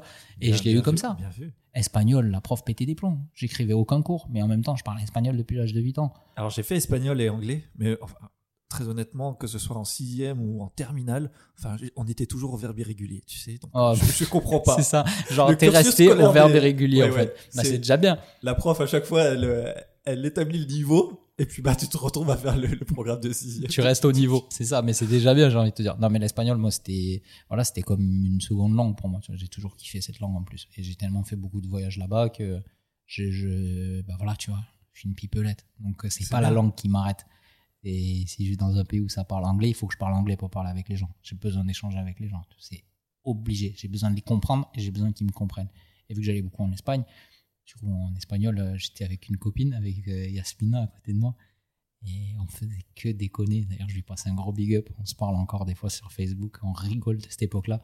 Parce qu'on faisait que des vannes. Euh, Moi, je lui chantais du Aznavour en cours. Enfin, on faisait n'importe quoi. Que des vannes qu'on se redit, tu vois, des fois en mode des private jokes. La prof pétait des plombs. Elle nous séparait au contrôle. Elle pensait qu'on pompait l'un sur l'autre. On avait des 16, 18, alors qu'on prenait aucun cours. On faisait n'importe quoi en cours. Elle, elle a travaillé justement maintenant. Dans, elle travaille dans les, dans, dans les traducteurs. Je sais plus. euh, je sais qu'à un moment donné, elle a travaillé à l'ONU, je crois. Enfin, elle a vraiment fait des postes de ouf, tu vois. Et je suis très très fier d'avoir euh, d'avoir pu être. euh, Justement, tu parles, rapport. de, tu parles de musique, de chant. Est-ce qu'il y avait. euh, T'as pas pris option musique Non, T'avais pas, pas, du de tout. musique euh, dans Non. toute ta scolarité? Mais franchement, non. À part au collège, la flûte, euh, comme tout le monde, tu dire vois. la flûte. tu vois. Mais non, non, vraiment pas. Je crois qu'on avait, euh, on avait ramené euh, en L, euh, si ma mémoire est bonne, on avait fait, on avait demandé à la prof des études de texte. Ouais. de MC Solar, de Akhenaton à l'époque, puisqu'il n'était pas à KH encore. Mais non, pas de musique. Pas de musique. De la danse, par contre, au lycée. On avait un groupe de, Ah ouais? on avait un groupe de breakdance, ouais. Ah, breakdance. ouais, qui s'appelait Les Très Originales, avec euh, Nassim, à qui je place une grosse dédicace aussi, qui, fait une très belle carrière dans la danse aujourd'hui. Et pareil, je suis ultra fier d'avoir, euh, à un moment donné, partagé euh, un bout de scène avec euh, des gens comme ça, parce que au-delà d'être talentueux, c'est un passionné. Et on s'est rencontrés pour ça, tu vois. Tu danses aussi? J'ai fait beaucoup de danse. Ah ouais? Bah, en fait, le hip-hop, hein. le hip-hop, ça m'a choqué, moi, vraiment, en étant jeune. Puis, tu vois, je suis tombé dans la génération, moi, je suis de 83. Donc, je suis tombé dans la génération, t'imagines, en 93, j'avais 10 ans. Et ça arrivait, c'était l'émulation de ouf euh, autour du l'âge d'or du rap. Il est considéré entre 97 et 98, euh, tu Ouais. vois l'âge que j'avais déjà, quoi. Donc, ouais, j'ai baigné dedans de ouf. La danse, moi, j'étais fan de Michael Jackson, donc ça m'a emmené vers le breakdance. C'est mes premiers amours, hein, la danse dans le hip-hop. hein. C'est, on dansait le rap à l'époque d'ailleurs. Sais pas si t'as connu cette époque-là. C'était Si, si, je je- je pas on dansait le hip-hop. on dansait de- le rap, tu vois, on euh, faisait le, le grand écart américain, euh, la coupole pétée, euh, tu vois, on faisait des pas un peu de genre de de comment ils appellent ça déjà, le slide ou je sais pas quoi maintenant, tu vois, enfin ça a des noms particuliers maintenant, mais c'était tout pourri. En boom, on faisait que ça, on était des restas parce qu'on dansait le rap, tu vois, et surtout, ouais, ils pouvaient nous mettre du Céline Dion, on dansait le rap dessus, tu vois. C'était très drôle. Mais du coup, ouais, ça m'a amené au breakdance. Ça a été mes premiers amours avec le graphe, en fait. Ok. Je suis arrivé par le breakdance et puis après, euh, traîner dans le milieu, donc le graphe. Donc, euh, traîner avec des danseurs, des graffeurs, ben, le rap, parce qu'il y en avait qui étaient là, qui freestylaient. En fait, tout s'est fait assez. Il n'y a pas eu de calcul, tu vois. Tout s'est fait naturellement. Écoute, pour cette partie-là, euh, je pense qu'on a, on a rempli l'objectif. en tout cas, ouf. tout le monde a, a bien réussi à, à cerner ton personnage et ton enfance. Donc, euh, merci pour tout ce, ce partage. hein. Euh, Bah, ouais, c'est cool, merci à toi. On va couper tout J'espère ça. que tu vas pas te, te- te faire gronder. Ouais, J'espère, Inch'Allah. Je, je couperai les passages Ouais, rien que pour elle. Tu vois, je- Bipé. Ouais, ouais. On va faire ça. Carrément. Alors, du coup, quand est-ce que tu es arrivé sur le, le territoire euh, Je suis arrivé en 2013. Je suis 2013? arrivé le 13 juin 2013. Ok. Et euh, ouais, c'était ouf. C'était ouf. Bah, moi, je suis venu en 2006 ici. Parce que pareil, tu vois, je crois que quand je suis arrivé après mon bac, euh, je me suis dit, euh, c'est bien si je pars du quartier. C'est bien si je me raisonne et puis que je quitte un peu tout ça là. Donc, je suis parti à l'armée pendant 5 ans. Je me suis engagé entre 2004 et 2009. Ok. Donc, je suis parti la première année au Kosovo en 2005. Et en 2006, je suis venu ici. On devait partir. Oh, juste pour des vacances ou Non, non, avec l'armée. On devait partir de base au Darfour. Après, finalement, on n'est pas parti. On devait partir en Afghanistan. Finalement, ils ont envoyé une autre compagnie. Et nous, on s'est retrouvés à venir ici pendant 4 mois et demi. Et moi, comment te dire, j'en parlais encore aujourd'hui avec une cliente euh, venant du sud de la France, très sincèrement. Euh, moi, quand on m'a dit Calédonie, j'ai dit, frère, la plage, euh, je connais. Tu savais déjà où le, le placer sur la carte? Ouais, ouais, je savais déjà où le placer parce que mon frère était venu s'installer là en 2004, tu vois. Donc, euh, si tu veux, j'avais, oui, j'avais été déjà un peu formé au truc, tu vois. Mais euh, pour moi, c'était des plages, j'en avais chez moi. Des palmiers, on en a à Saint-Cyr. Pour moi, c'était Nice en amélioré et, et le beau temps toute l'année. Mais nous, on avait trois mois, tu vois. Enfin, ça me vendait vraiment pas du rêve. Tu vois, les îles, ça m'a jamais vendu du rêve. Quand t'as grandi en Méditerranée, euh, enfin, je sais pas, t'as l'habitude de la plage, du soleil et tout. euh, c'est, il faut grandir à Paris pour que ça te vende du rêve, tu vois. Mais moi, ça Ouais. me vendait pas du rêve, tu vois. Mais on a eu la chance euh, d'aller euh, à la tribu de Bas et à la tribu de ND, qui je place une grosse dédicace parce que ça a été des premières rencontres euh, en Calédonie, vraiment. Tribu de ND, j'en parlais il y a pas longtemps, euh, tu vois, discussion dans la case euh, de la chefferie. Mm. Euh, je crois que le chef à l'époque, si je ne dis pas de bêtises, c'était Monsieur Conradi, qui était du coup de la famille d'un caporal chef à nous. Donc on, on va faire une grande discussion dans la case avec le grand chef et c'est grâce à lui et à la discussion qu'on a eue que je me suis replongé dans mes origines arméniennes, que je renoué contact avec mon père parce que euh, il y a eu un truc très mystique qui s'est passé. M'a regardé droit dans les yeux en pleine discussion, on coupait tout le monde en me disant tu sais toi tu sauras jamais où tu vas si tu sais pas d'où tu viens. Et je t'en parle encore, j'ai des frissons de ouf. hein. Et ça m'a remis toute ma vie en question. Cette phrase aussi simple a Belle remis citation, toute ouais. ma vie Ouais. en question. Comment il sait? Qu'est-ce que Pourquoi? Et du coup, quand je suis rentré en France, j'ai fait tout un chemin. J'ai acheté des bouquins, j'ai lu des trucs sur euh, l'Arménie, sur mes origines, pour savoir euh, mon ancêtre, d'où il venait. Ruben Termination, qui était un grand guerrier euh, dans les années euh, Mm. bissextiles de bien avant. Et euh, sur mon nom de famille, qui est un nom de famille très répandu, etc. Et j'ai repris contact après avec mon papa euh, des années plus tard. Et euh, ça a cham- chamboulé ma vie, en fait, ma venue en Calédonie. Et j'ai voulu revenir ici. Vraiment. Parce que, tu vois, j'ai laissé une partie de ma life quelque part ici. Et ça a été un, un tournant dans ma vie, vraiment. De, j'ai, eu, eu beaucoup de colère en moi, beaucoup de haine toute ma vie. Parce que comment moi, j'ai pas de père? Moi, pourquoi? Pourquoi moi, en fait? Donc l'armée t'a quand même euh, L'armée m'a de cadré. choses. Ouais, carrément. M'a appris beaucoup de valeurs, m'a recadré. tu, tu faisais plus de tags. euh. Si, quand même. Ah si Eh, il faut bien Même à l'armée, t'étais wanted, c'est Ouais, ça? non, mais laisse tomber à l'armée, c'était pire. Là, vraiment, il nous faudrait une émission tout entière, mon gars, mais je les ai choqués. Je les ai choqués. Juste pour la, pour le, Tu la- leur donnais du, du fil à retordre là? Ah Ouais, mais pour l'anecdote la plus drôle, un jour, j'ai, tu sais, il y a des revues de chambre. Le vendredi avant de partir en week-end, tu pars à 12h30, t'es en Ouais. week-end. Et avant, euh, tu dois faire le ménage partout et puis ils font les revues de chambre. Donc euh, c'est très sérieux, très solennel, très cadré, tu vois. Et là, mon, mon chef de groupe à l'époque, euh, c'était un sergent qui rentre dans la chambre et il bloque dans mon coin de ma chambre, tu vois. Et il regarde comme ça, il me dit, tu sais, j'ai eu des trucs chelous dans ma vie à l'armée, là. Moi, j'ai 20 ans de carrière. J'ai vu des mecs qui avaient des, des photos de femmes, des photos d'hommes à poil, euh, plein de trucs, tu vois, des trucs vraiment ouf. Mais quelqu'un qui accrochait une photo de train sur le mur, j'avais jamais vu encore. tu vois.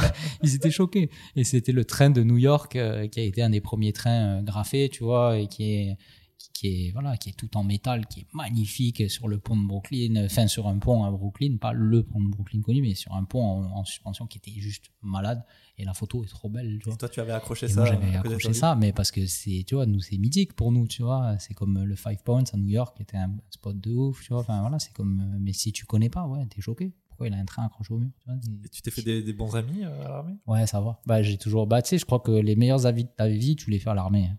Franchement, sincèrement, euh, c'est. Tu vois, il y a tous les amis que je me suis fait à l'armée, je sais qu'on n'est plus en contact pour la plupart. Mais je sais que si demain j'ai besoin d'eux, et ça m'est arrivé dans ma vie, tu vois, d'avoir besoin vraiment à un moment donné d'avoir des gens. euh, J'habitais encore, quand j'habitais à Aubagne encore, euh, j'ai appelé mes potes qui étaient à Fréjus. Ça faisait 3-4 ans que j'étais plus à l'armée. Ils ont appliqué dans la demi-heure. Genre, ils sont partis et une heure, euh, une heure après, ils étaient là, quoi.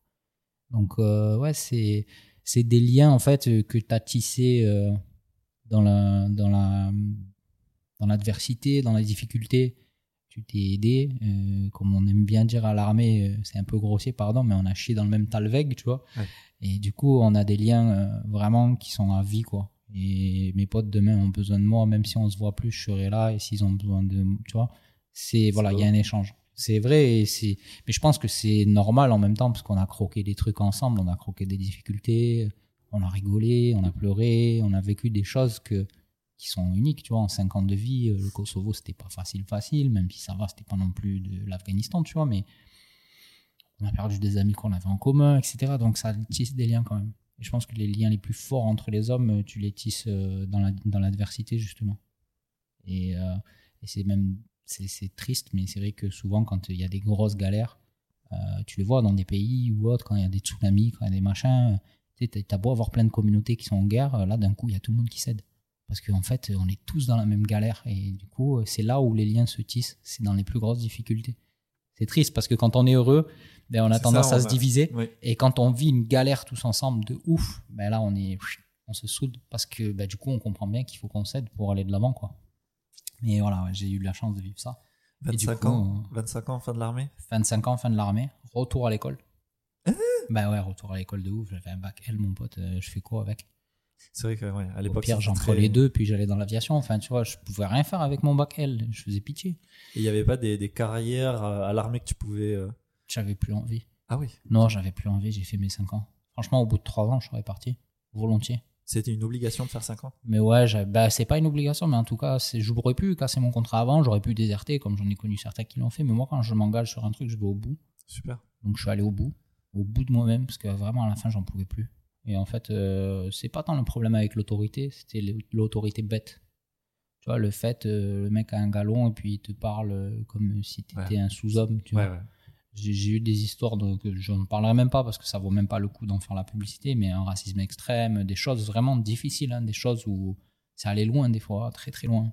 Donc euh, non, c'était plus pour moi. Il y avait des Calédoniens dans, Ouais, dans ouais, l'armée ouais, carrément. Ah oui? J'ai un pote à moi que j'ai recroisé il y a pas longtemps, Ghané. C'est genre vraiment un gros big up, frérot. On s'est recroisé devant mon magasin et tout en mode Oh, mais qu'est-ce que Oh, tu fais là? l'évolution que ça être. Ouais, carrément. Bah, lui, il est rentré aussi au pays, il a arrêté. Et il y a d'autres potes aussi qui sont ici en Calédonie qui étaient avec moi à l'armée, donc euh, ouais, carrément. Ils savent de quoi je parle. Ras-le-bol au bout d'un moment, tu vois. Mais, mais par contre, hein, je pense qu'on a tous kiffé ça quand même, tu vois. C'est une belle expérience. Et du coup, sorti de là, bah, pas de diplôme, j'ai qu'un bac L. Je commence à faire des recherches d'emploi, j'en trouve pas. Je faisais 50, 50 dépôts de CV, même plus par semaine, tu vois, j'arrêtais pas. Et puis on m'a proposé un contrat en alternance, professionnalisation, et j'ai fait un BTS NRC. Je faisais deux jours école, trois jours travail. Ouais, je m'en suis plutôt bien sorti en commerce. J'étais dans une entreprise d'agroalimentaire de surgelé. Euh, quand je finis mes deux ans, je suis débauché par une autre boîte. Euh, on me paye mieux et tout, donc c'est cool. Ça se passe mal avec mon chef des ventes finalement. Je me barre, je finis en sécurité incendie. Et euh, sécurité incendie pendant un an. Et puis après, je me dis, vas-y, il faut que je me cache un peu plus de la France. Je fais mon PVT pour partir au Québec. Euh, Ah, ah, tiens, ça me rappelle quelqu'un, ça. PVT refusé. Bah, en fait, si tu veux, moi, j'étais jamais parti au Québec, mais j'avais rencontré des gens de là-bas. Et j'étais venu ici, et du coup, j'avais rencontré des gens d'ici. Et je me disais, si je vais dans un endroit, tu vois, comme quoi je suis pas venu pour le climat, si je vais dans un endroit, c'est soit au Québec, soit en Calédonie. Parce que je trouvais que niveau social, niveau sociabilité avec les gens, niveau échange, niveau humain, il y avait vraiment ce côté familial, ce côté simple, ce côté qui me manquait beaucoup en France. Côté où les relations, elles sont plus fluides, plus simples. Tu arrives chez des gens, je me suis vu euh, en 2006 quand j'étais là, arriver chez des Calédoniens, et tu viens boire une bouteille car à la maison, ça plie le bouchon, ça le jette dans la poubelle. Déjà, tu fais, wow, qu'est-ce que je fais ici? Je suis dans la merde. et puis tu finis chez, à dormir chez des gens que tu connais pas, et ça se passe trop bien, et c'est trop cool. Et on pète la fête et tout, euh, jusqu'à 3 du mat, et voilà. Et ça, moi, j'avais jamais connu en France, tu vois. Des trucs où les gens, ils, ils, ils tissent du lien très vite, tu vois, le bonjour dans la rue, des trucs. C'est ça qui m'a plu. Et c'est ce que j'avais retrouvé aussi avec des. J'avais rencontré des Québécois de. Je crois que ça s'appelait les Trois-Rivières, d'où ils étaient. Et, euh, oui. qui étaient venus. C'est autre en- chose aussi, Ouais, les Trois-Rivières. C'était un autre délire. mais Enfin, ils étaient venus en France et euh, il y avait un échange culturel. C'était des rappeurs, des danseurs, des graffeurs et tout. Et à l'époque, il y avait Monkey, justement, qui était venu euh, à Marseille, à Aubagne plus précisément, David, avec qui j'ai reconnecté des années plus tard, avec qui je suis parti au Canada peindre, qui est venu ici aussi sur le festival que j'avais organisé, le PAF Event à la Tour Moravel, qui a vraiment eu, tu vois, un genre d'émulation avec toutes les rencontres et tout, et c'est sur choc. Il n'y a pas de hasard, il n'y a que des rencontres, comme mon frère se à Et dire. t'as l'air d'avoir fait, en tout cas, énormément de rencontres. Eh ben écoute, parce que j'aime ça. Et je me nourris de ça en plus, tu vois. Je pense qu'il a, c'est la meilleure expérience. Tu vois, enfin, comment tu veux, par exemple, apprendre mieux, je sais pas, la charpenterie, qu'en étant avec un charpentier qui connaît son métier. Sais, C'est pas à l'école que tu vas l'apprendre le mieux. C'est avec lui, qui a de l'expérience, qui a 20 ans, 30 ans d'expérience. Et tu vas discuter, il va te donner des tips que lui, il a essayé, ça n'a pas marché. Tu vois, et, et- et humainement, c'est pareil. Mm. Je vais adorer parler avec des gens qui ont 50, 60, 70 ans et qui m'expliquent des choses de la vie parce que moi, j'y suis pas encore et que ça me fait gagner du temps de ouf. Ça tu vois, fait- on a 10 ans, on a 10 ans d'écart et je prends un plaisir fou à, à t'écouter et j'espère en tout cas que les auditeurs de Tamioc euh, partagent ce sentiment avec moi. C'est cool. Donc on arrive à presque une heure hein, déjà d'enregistrement. hein. C'est ça. Donc, T'as vu, ça, ça Je passe t'ai vite. dit, je suis une pipelette, mon gars. Je peux, je peux faire l'émission pendant 4 heures si tu veux. hein. C'est mon plus gros défaut. Là, euh, je, je renommerai un format court. le format court avec QB. Exactement. On va faire un petit format de 10 minutes, très accéléré. Ok. Euh, à ce moment-là, euh, le tatou, où il est positionné dans, dans ta vie? Moi, je pense que le- déjà, j'ai fait mon premier tatou, j'avais 16 ans. Euh, ça m'a toujours plu. J'ai toujours aimé ça. Attends, attends, comment on fait un tatou à, à 16 ans? Tu, Bah, eu tu prends la- la- l'autorisation. la- le stylo à plume à Non, encre non, là et puis- magasin et tout, hein, vraiment. hein, Autorisation Ah, parentale, acheté magasin, tout ça, tac, tac, Ah, tac. tu t'es fait ouais. tatouer à Ouais, 16 je me ans. suis fait tatouer, ouais. Je me suis fait tatouer. Euh... On parlera pas du motif, c'est pas la peine. hein, c'est pas Si, la si, peine, si, vraiment ça pas. Non, viens, on passe à autre chose. Mais euh, T'avais 16 ans. aimé B2B Non, pas du tout. Pas, c'est pire que ça, mon pote. Mais euh, il est couvert aujourd'hui, j'en ai rien à foutre. T'as pu te cacher. Ouais, euh, ouais, j'ai pas assumé. Faut, ne faites pas des tatouages à 16 ans. C'est une mauvaise idée. Attendez d'être un peu plus mature dans votre tête. Ah, D'ailleurs, à Ah, quel âge on doit en faire un? Quand Ah, est-ce qu'on doit en faire un? Quand on a un peu du plomb dans la cervelle. pas à 16 ans quand on fume des joints et qu'on est dans un monde Quand t'as des particulier. petits jeunes qui viennent te voir aujourd'hui euh, parce qu'ils veulent un tatou comme ça, euh, On tu en leur, parle. tu leur dis t'es Je veux les euh, voir d'abord avant et je vais en parler. Tu vois, si tu veux faire un truc, euh, je te dis une bêtise en hommage à ton grand-père qui est décédé, ok, pas de souci, mon pote, tu le regretteras jamais. Maintenant, si tu veux faire le même tatouage que euh, Britney Spears, euh, non, c'est une mauvaise idée. Parce que là, t'es fan, t'as 16 ans, euh, mais à 20 ans, tu seras plus fan. Si tu viens me voir et tu me dis, Hey, je suis fan de Post Malone, tu peux me faire un barbelé sur le front, je te dis, non, non, mon frère, non, non. Non, c'est une mauvaise idée, tu vois. tu vas devoir aller chercher du travail après. Si ça se passe comme ça, la vie, ça va être difficile pour toi. Rajoute pas des difficultés. Non, mais faut cogiter juste à ce que tu fais. C'est Ok. plus important. Mais ouais, premier tatou à 16 ans, je spotais beaucoup dans les shops de tatou. Euh, Je me faisais virer d'ailleurs des fois. Je me rappelle d'un shop à 7 à côté de Montpellier où j'allais passer mes vacances. Un tout petit shop à côté du port là. Et je me suis fait virer quelques fois, mais je revenais. Je revenais, je regardais leurs dessins, puis j'avais un petit calepin, puis j'essayais de griffonner des trucs. Puis du coup, ouais, tu fais quoi toi ici? Mais putain, mais t'es trop jeune, dégage Ah Je me faisais dégager et tout. J'adorais ça. J'aimais l'odeur des salons de tatou, l'odeur de produits. J'aimais l'ambiance. J'aimais le franc-parler des tatoueurs. Et j'aimais le métier en lui-même. Mais jamais de ma vie, j'aurais eu. Mais d'ailleurs, franchement, tu vois, si je parlais aujourd'hui, même au mec, c'est ce que je me suis dit il n'y a pas si longtemps, si je parlais au mec qui avait 29 ans, même à l'époque, tu vois, il y a 10 ans en arrière, et que je lui dis, hé, là, tu vas être euh, interviewé, on parlera de ta carrière d'artiste et tout. Genre, eh, mais arrête tes conneries, mec, jamais de la vie, Euh, ça va Ce qui arriver. m'a choqué en plus, c'est que quand j'ai fait des recherches sur toi, mais t'es passé dans tous les médias. Il n'y a pas un média où je t'ai pas trouvé.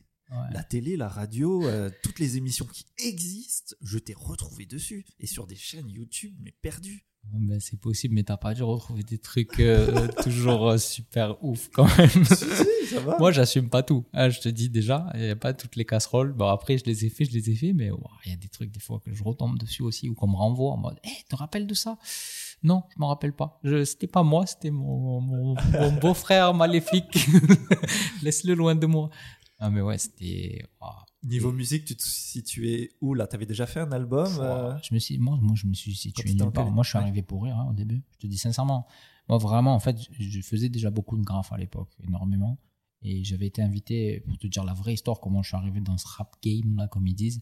J'avais été invité euh, sur un festival à Oriol qui s'appelait le Festipose pour graffer. Et le soir, on mangeait tous les artistes ensemble, Breaker et tout. Et c'était mon pote Nassim, justement, avec qui j'avais commencé la danse, qui organisait ce truc. Tu vois. Comme quoi, tout est lié dans la vie. Et il y a un artiste de l'époque, euh, de rock vert, qui traînait sur Oriol et tout, Ocrate, qui était venu sur ce truc pour rapper, avec qui on avait connecté vite fait. Et le soir, quand on mange, on finit le repas et on commence à envoyer un freestyle. Et moi, j'improvise, tu vois, comme euh, toujours, en fait. Et là, mon pote, euh, mon pote qui est devenu vraiment un ami depuis, Ocrate, qui est papa depuis peu en plus, lui passe un gros big up, le frère. Et il me dit, mais frère, c'était écrit ce que t'as fait? Non, non, c'était de l'impro. Et mais toi, t'as un délire. Il me dit, mais t'as un délire, mon frère, t'as t'as un délire à toi et tout. Putain, mais t'as jamais enregistré? Je dis, non. Je dis, mais tu devrais, tu devrais grave enregistrer. Et le week-end même, en fait, j'avais un graffeur que j'avais reçu chez moi, parce que moi, c'était pareil, tu vois, c'est. C'est comme chez ma mère. Ça Ouais, a tu toujours été un hall de gare chez moi, tu vois. J'accueillais des mecs de Cherbourg, de Genève et tout. Et il y avait un graffeur euh, qui était, qui était chez moi, Gérald. Et, euh, et du coup, euh, on va faire une devanture de boucherie, tu vois, le, euh, le week-end, en fait. On paie un truc, on paie une chambre d'enfant, donc on prend des bifetons, on se donne l'argent.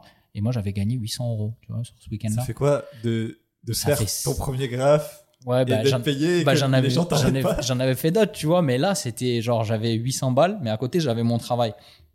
Donc, du coup, si tu veux, c'était de l'argent de poche. Ouais, et je suis allé m'acheter un micro, des enceintes, Oh une carte son, et j'ai commencé à enregistrer. T'avais le même matériel commencé- que là? Bah, c'était un, non, une carte son Alesis IO2, mon pote, un truc euh, horrible, un micro pété. euh, genre, je me rappelle même plus du nom du micro, tellement c'était. Genre, j'ai pris vraiment l'entrée de gamme, tu vois. J'avais des enceintes Prodip que j'ai toujours d'ailleurs, qui tournent toujours, tu vois. Et, et j'ai commencé à régler des maquettes. Mais genre des maquettes dans ma chambre, tu vois. J'avais une mezzanine, je roulais sur mon matelas le matin, je m'asseyais à l'ordi, caca dans les yeux, j'ouvrais l'ordi. J'avais Windows Vista à l'époque et, euh, et je rappais. Et je rappais, je faisais des impros. Et là, j'ai commencé à écrire. J'ai vraiment commencé à écrire du rap. Parce que si tu veux, depuis la sixième, j'ai toujours aimé écrire. Mais j'écrivais de la poésie. J'écrivais pas du rap. Et euh, j'ai toujours aimé écrire de la poésie. Et pour moi, le rap, ça se vivait. Ça s'écrivait pas. C'était de l'impro. C'était vraiment comme ça que je voyais le truc. Et quand j'ai commencé à écrire, parce que mon pote m'a motivé, du coup, il venait chez moi, il m'enregistrait. Et quand je finissais, il me dit Putain, tu vois? Je disais Frère, je peux pas voir ma voix. Je déteste ma voix. Et c'était horrible. Alors, du coup, j'avais une voix. Je pouvais pas t'entendre. Ah ouais, c'est chaud. Mais c'est, je pense qu'on est tous pareils, les artistes. Mais tu vas Euh, adorer réécouter ce podcast. Ouais, je sais pas, je Ça réécoute rarement mes interviews, c'est très très rare. Mais du coup, euh, j'avais une voix très nasillarde parce que j'étais fan de Be Real en plus du Science, de, du Science, du Cypress Hill. J'étais fan de Be Real et du coup, j'avais une voix très comme ça, mais genre un peu à la tequila aussi à l'époque en France, tu vois. Enfin, c'était n'importe quoi. Et, euh, et du coup, bah, le fil en aiguille, je fais un morceau, deux morceaux, trois morceaux, quatre morceaux. Et puis, ça, je te parle de ça, on est en 2009. Ouais. Et je finis par avoir un album. Et je me dis, vas-y, bah allez, on va sortir un album. Puis on va voir. C'est quoi Tu fais un album, tu le diffuses sur SoundCloud, tu Franchement, je aux fais, je fais le Cubi ne fait pas le moine. Volume 1, volume 2, parce qu'en fait, de un morceau, on est arrivé à plus de 20 et quelques morceaux. On pouvait même pas le sortir sur un seul album. Et genre, euh, j'étais, tu sais, j'avais tellement coffré de trucs toute ma vie que j'avais pas osé faire. Et là, mon pote Ocrate qui me valide, en fait, ça a été le déclencheur en mode, ah ouais, je peux enregistrer du rap, moi? Ok, bah vas-y, je vais le faire. Tu vois, j'avais vraiment besoin de ça. Et du coup, de là, mais ma plume, elle a défilé. J'ai écrit des pages et des pages et des pages. J'ai rappé des, des- des- Je dois avoir encore des trucs sur des disques durs qui sont jamais sortis. J'ai dû peut-être enregistrer en une année, mais sans te dire de bêtises, mais entre 30 et 40 morceaux. Et Et comment j'ai tu... sorti deux albums finalement. Donc euh, le Cubine fait pas le moine volume 1, volume 2, que j'avais enregistré avec un pote qui s'appelait Remza. Euh, il avait un studio qui s'appelait le Culturbanisme. Euh, pour la petite anecdote, à l'époque, euh, Schneider, qui est maintenant SCA, je vendais des barrettes de shit devant ce studio-là. et venait poser dans le studio. Et c'était un petit ref à nous, tu vois. et C'était un jeune. Et nous, on était en mode, il écrivait des trucs de ouf déjà pour l'époque. Et donc, il a eu la carrière qu'il méritait de ouf parce que il a vraiment une plume de ouf et il a un talent de dingue. Bref, et euh, on a fait du coup deux albums. Et de là, moi, ce premier album-là, je le mets en téléchargement gratuit sur je sais plus quelle, quelle plateforme qui, Ouais. avec ma chance, est fermée euh, genre deux semaines plus tard. Avec la chance. Aujourd'hui, tu peux plus les écouter. C'est mort, je l'ai sur mon ordi, mais il est plus sur Internet en tout cas. Attention, Si, il est sur SoundCloud, je l'ai remis sur ça. SoundCloud. J'ai tout téléchargé. Ah ouais, je l'ai euh, remis sur SoundCloud. Mais, euh, mais parce que je l'assume pleinement maintenant dans le sens où c'était vraiment une vibe, tu vois. C'était vraiment une époque où on avait l'impression, le son il est dégueulasse, un peu la Wu-Tang dans les années 90. On avait l'impression que ça sonnait de ouf, c'était pourri. Et, euh, et cet album-là, il fait euh, premier, euh, premier jour, 24 heures après, mon pote Ocrate, il m'appelle, il me dit T'as vu les résultats du téléchargement? Je dis Mais les résultats de quoi, mon frère? Je vais balancer, je sais même pas comment on regarde. mais regarde, tu fais ça, tu fais ça, il m'explique, puis je regarde. Je dis Mais c'est quoi ce chiffre là, 800 C'est. Ben, c'est, j'ai dit, c'est les gens qui ont écouté. Mais non, c'est les gens qui ont téléchargé. Quoi? Il y a 800 personnes qui ont téléchargé mon album. Mais t'es sérieux, frérot? Je crois qu'il y avait ma soeur, ma mère, ma tante, puis c'était fini, quoi, tu vois.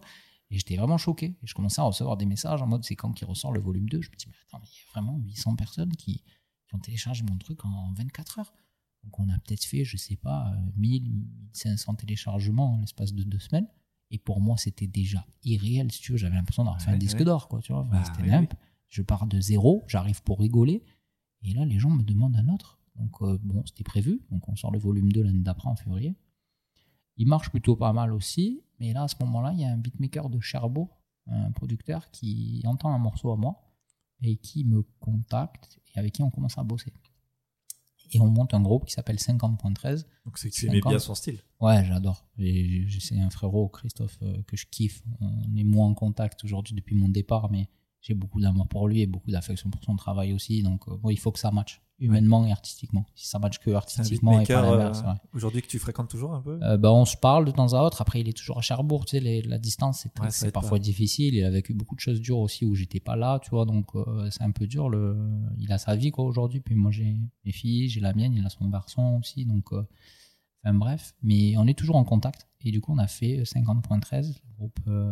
Euh, donc, 50 La Manche et 13 les Bouches-du-Rhône. Mm. On a sorti La France en diagonale.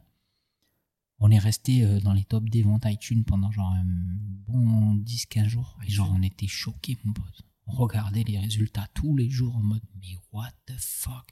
Mais de qui télécharge, qui écoute, machin? Et du coup, tout l'argent qu'on a pris sur ce projet, ben, on l'a mis sur un deuxième dans la foulée. Parce que, pareil, on avait notre taf à côté, tu vois. On savait pas quoi en foutre de cette oseille, quoi, tu vois. Ok, c'est cool, on a gagné de l'argent, mais viens, on fait un deuxième album. Et du coup, on a fait un deuxième qui s'appelait Ça déménage. Et quand je suis venu m'installer ici. Et euh, à cette période-là, moi, quand je suis arrivé ici, euh, dans les quelques premiers mois, je dirais le premier trimestre ou premier semestre à peu près, on a été contacté par, euh, par un directeur artistique de chez Sony Music à l'époque et qui a contacté Blasté et qui voulait nous signer et qui voulait nous proposer un contrat sur un nouveau label, tout ça qui sortait. Et moi, j'ai pas voulu repartir d'ici. J'étais en train de refaire ma vie, tu vois. Ah, ok, t'as contacté euh, alors que t'étais en Calédonie. Ouais, je venais d'arriver, ça faisait peut-être six mois, tu vois, maximum, je pense.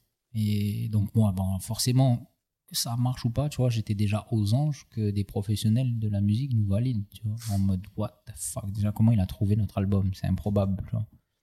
Et on avait un concept à l'époque qui s'appelait Les rappeurs du dimanche, où l'album, il a pris du retard à sortir sur euh, la France en diagonale. Et du coup, on a commencé tous les dimanches à lancer des freestyles avec euh, des samples improbables des années 80-90, genre euh, Tom Sawyer, Jeanne et Serge, Walker Texas Ranger, Denver, le dernier dinosaure. Tu vois, on a samplé Excellent. que des trucs comme ça. Et c'était vraiment cool, c'était un bon délire.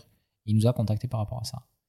Et euh, ça s'est pas fait parce que les conditions, euh, le fait que je sois ici, les conditions de contrat d'artiste à 30%, les trucs euh, comme ça là. Ouais, à l'époque, ça devait être très compliqué. Aujourd'hui, t'as tellement moi, vois. de stream, tu vois. Ouais, puis même c'était pas pour moi, je me voyais pas faire ça. Je me voyais vraiment pas retourner en France, tout miser là-dessus.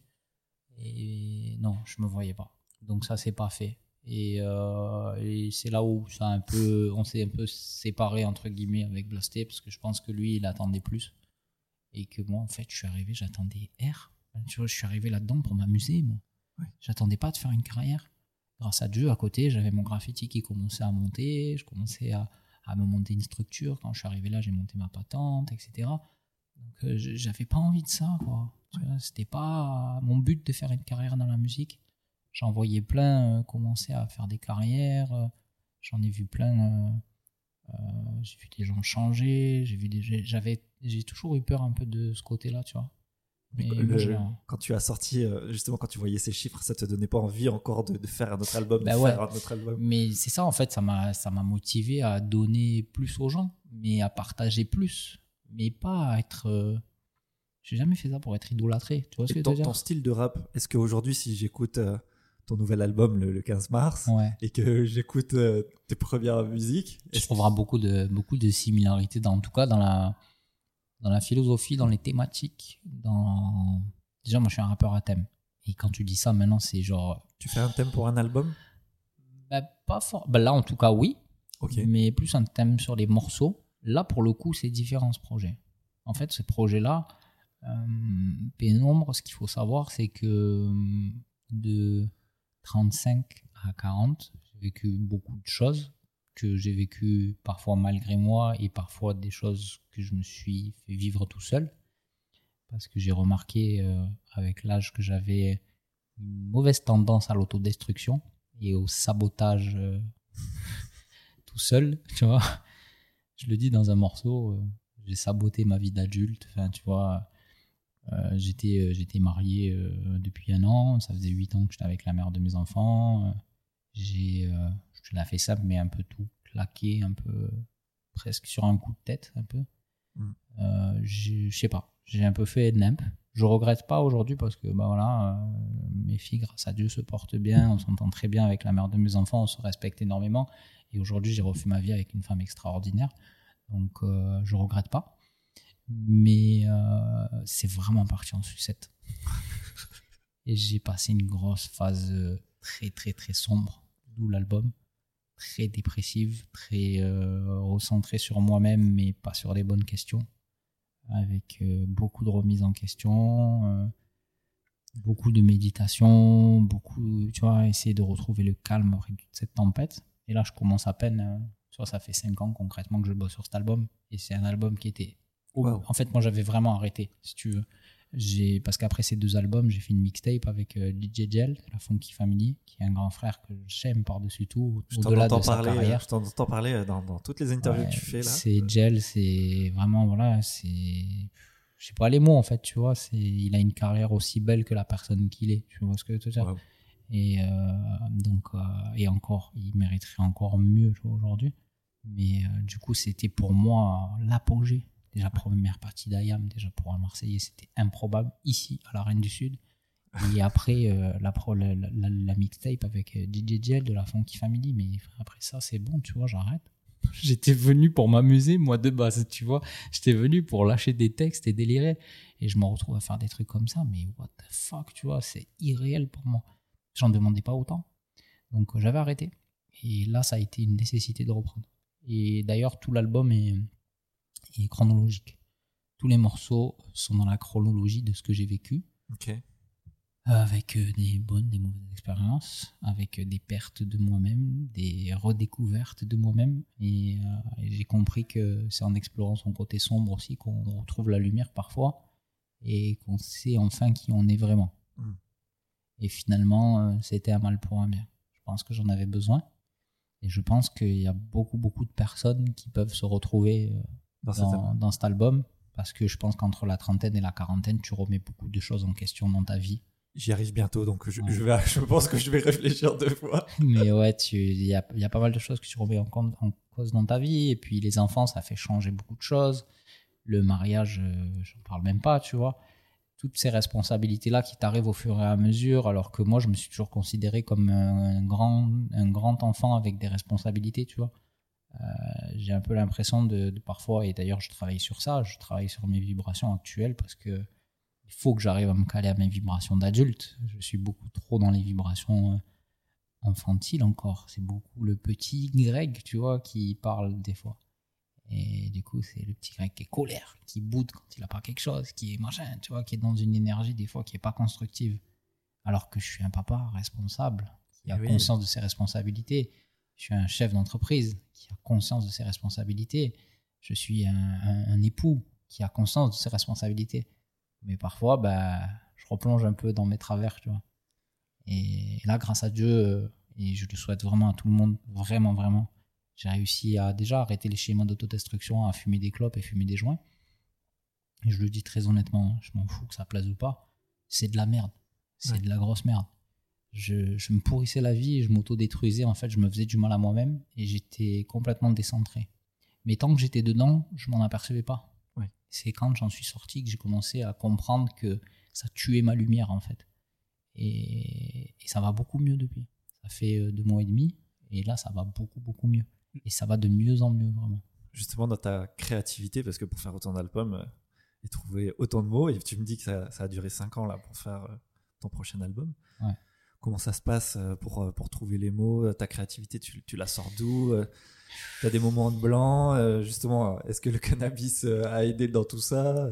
Alors, il y a des morceaux où je te mentirai pas, bien sûr que la drogue ouvre des portes, qu'on le veuille ou non. C'est très difficile à entendre, mais oui, il y a des grands artistes qui s'en sont C'est servis. facile à concevoir, en tout cas Puis pour c'est- les, les plus grands Voilà, artistes. et c'est facile, tu vois. Alors après, moi, euh, j'ai jamais euh, touché à plus que du cannabis. J'en fais vraiment pas la promotion du tout. Mm. Parce que ça a plus pourri ma vie que ce que. Tu vois, c'est. Enfin, moi, après, c'est ma vision. hein. Attention, je dis Mm. pas que c'est la manière de, de, de fumer de tout le monde. Mais moi, c'était destructeur dans le sens où je fuyais mes responsabilités. J'avais besoin d'être lâche. Il y a des problèmes, viens, on va boire. Viens, on va fumer. D'ailleurs, je le dis dans un morceau, laisse boire, tu vois. C'est pas grave, laisse boire l'espoir. Parce que quand tu bois, quand tu fumes, tu as l'espoir que ça va mieux. Mais le lendemain, quand tu redescends, c'est l'espoir, il est parti. Il n'y a plus, c'est là. Ils sont là, tes problèmes. Il faut que tu les affrontes. Et puis, du coup, tu te remets dans un autre état pour essayer de fuir encore ça. Et en tout cas, moi, c'était comme ça que j'ai vu le truc. Alors, ça avait beau m'aider dans ma créativité, mais ça m'aidait pas dans ma vie d'être humain, dans ma vie euh, d'adulte, de papa, d'entrepreneur. Ça m'aidait pas dans tout ça. Si je suis quelqu'un d'hyperactif et là, ça me rendait mou. Euh, je travaillais plus la nuit parce que quand je rentrais, la première chose qu'il fallait que je fasse, c'était cramer un pour euh, m'apaiser de ma journée. Du coup, il était 18h et puis bah, à 22h, j'en avais cramé 3. Et qu'est-ce que tu fais après 3 Ouais, tu peux écrire. Ouais, c'est sûr. Mais j'ai écrit des trucs des fois quand je relis. Le lendemain, c'est. Mon pote, c'était loin, quoi, vois. Déjà que je suis un peu loin dans ma tête, mais là. Mais en vrai, quand euh, tu me dis comment j'écris, il y a vraiment des phases, en fait, hein, je te jure. Il y a, il y a des moments où j'écris beaucoup de, de phases qui me passent par la tête, Mhm. justement par mes expériences relationnelles. J'écris sur mon téléphone, Des choses qui t'arrivent euh, au quotidien des choses qui m'arrivent, des choses qui arrivent à d'autres. Des choses, euh, en fait, euh, dans mon album, euh, il y a beaucoup de choses où, où je, je- je me mets en avant, où je dis je, Oui. mais il y a des choses qui sont arrivées à d'autres personnes de mon entourage et que j'ai pas voulu afficher parce que je- j'en ai parlé avec eux et c'est en mode ok, j'en parle, mais t'inquiète, tu vois, comme si j'étais le narrateur de quelque chose. Mm. Mais euh, oui, il y a des choses que tu vis toi-même et puis euh, il y a des moments où moi je sais que je suis quelqu'un qui écrit la nuit, tu vois. Oui. J'écris la nuit, euh, juste une petite lampe pour voir ce que j'écris, et dans le noir, et euh, tout le monde est couché, il n'y a pas de bruit. Et l'inspi, en fait, euh, euh, je suis passé pour un fou, hein, vraiment, non, mais vraiment, non, non. et c'est vraiment comme ça que je vois la chose, que ce soit dans la peinture, dans le dessin ou dans l'écriture, il y a des moments où c'est pas toi qui écris. Je sais pas ce qui se passe. Mm. Je suis pas devin, je j'ai peut-être pas assez de connaissances dans plein de choses. Mais il y a plein, de- plein de, de choses où j'ai ma plume elle défile. Enfin, je sais pas comment l'expliquer. C'est genre euh, tout me vient naturellement, comme si euh, comme si quelqu'un tenait presque le stylo à ma place. Et c'est très mystique, je te jure. C'est, mais je le ressens réellement.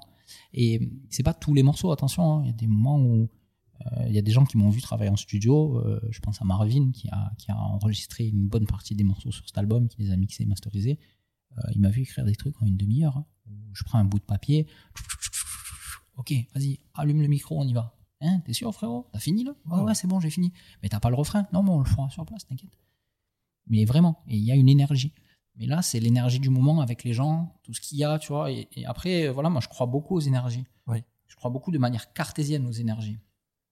On ne peut pas vivre dans un monde où tout est fait d'atomes et de molécules comme nous, où notre corps est composé de 80% d'eau, qui est l'élément le plus conducteur en électricité, et ne pas croire aux énergies. L'univers est créé par, est régi par des énergies, par des vibrations. Et moi, j'y crois profondément. Et quand je suis dans une ambiance, tu vois, comme là, où c'est cool, ben voilà, j'ai tendance à me livrer. Ça fait plaisir. Et, et, et quand tu es en studio avec des potes et tout, c'est la même. Et C'est facile d'écrire. Faire des rimes, franchement, euh, c'est pas ce qu'il y a de plus difficile. Tu vois ce que je veux dire Le plus dur, c'est de les construire et que ça ait un sens. Et, que, et je pense que le plus dur dans le rap, c'est- je vais pas me faire des copains en disant ça, mais le plus dur, c'est pas de rimer, c'est de rimer, mais en même temps de raconter des choses qui sont vraies. C'est de pas te raconter un personnage Hmm. et de pas juste euh, mettre shit parce que ça rime avec fit et du coup tu vas dire que tu vends du shit alors que t'en as jamais vendu. Ouais. Tu vois ce que je veux dire? Moi, je viens d'une époque où c'est pas une fierté de parler des conneries qu'on a fait. On le dit parce que c'est ce qui a fait notre parcours. Tu vois, là, je t'ai parlé du graphe, etc. Parce qu'on parle de graphe. Je te parlerai pas de mes conneries que j'ai fait dans la rue parce que c'est pas une fierté. On les a fait par nécessité. On les a pas fait pour se la raconter. On les a pas fait pour amener une street crédibilité. On les a fait parce qu'à un moment donné, on n'avait pas le choix. Et on n'en est pas fier. Moi, j'en suis pas fier. Il y a plein de potes qui en sont pas fiers. Et on n'en parlera jamais avec quiconque.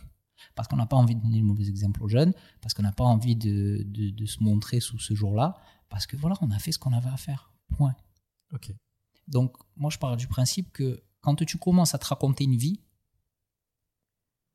là, tu t'es fait un peu emporter par ta plume. Ouais.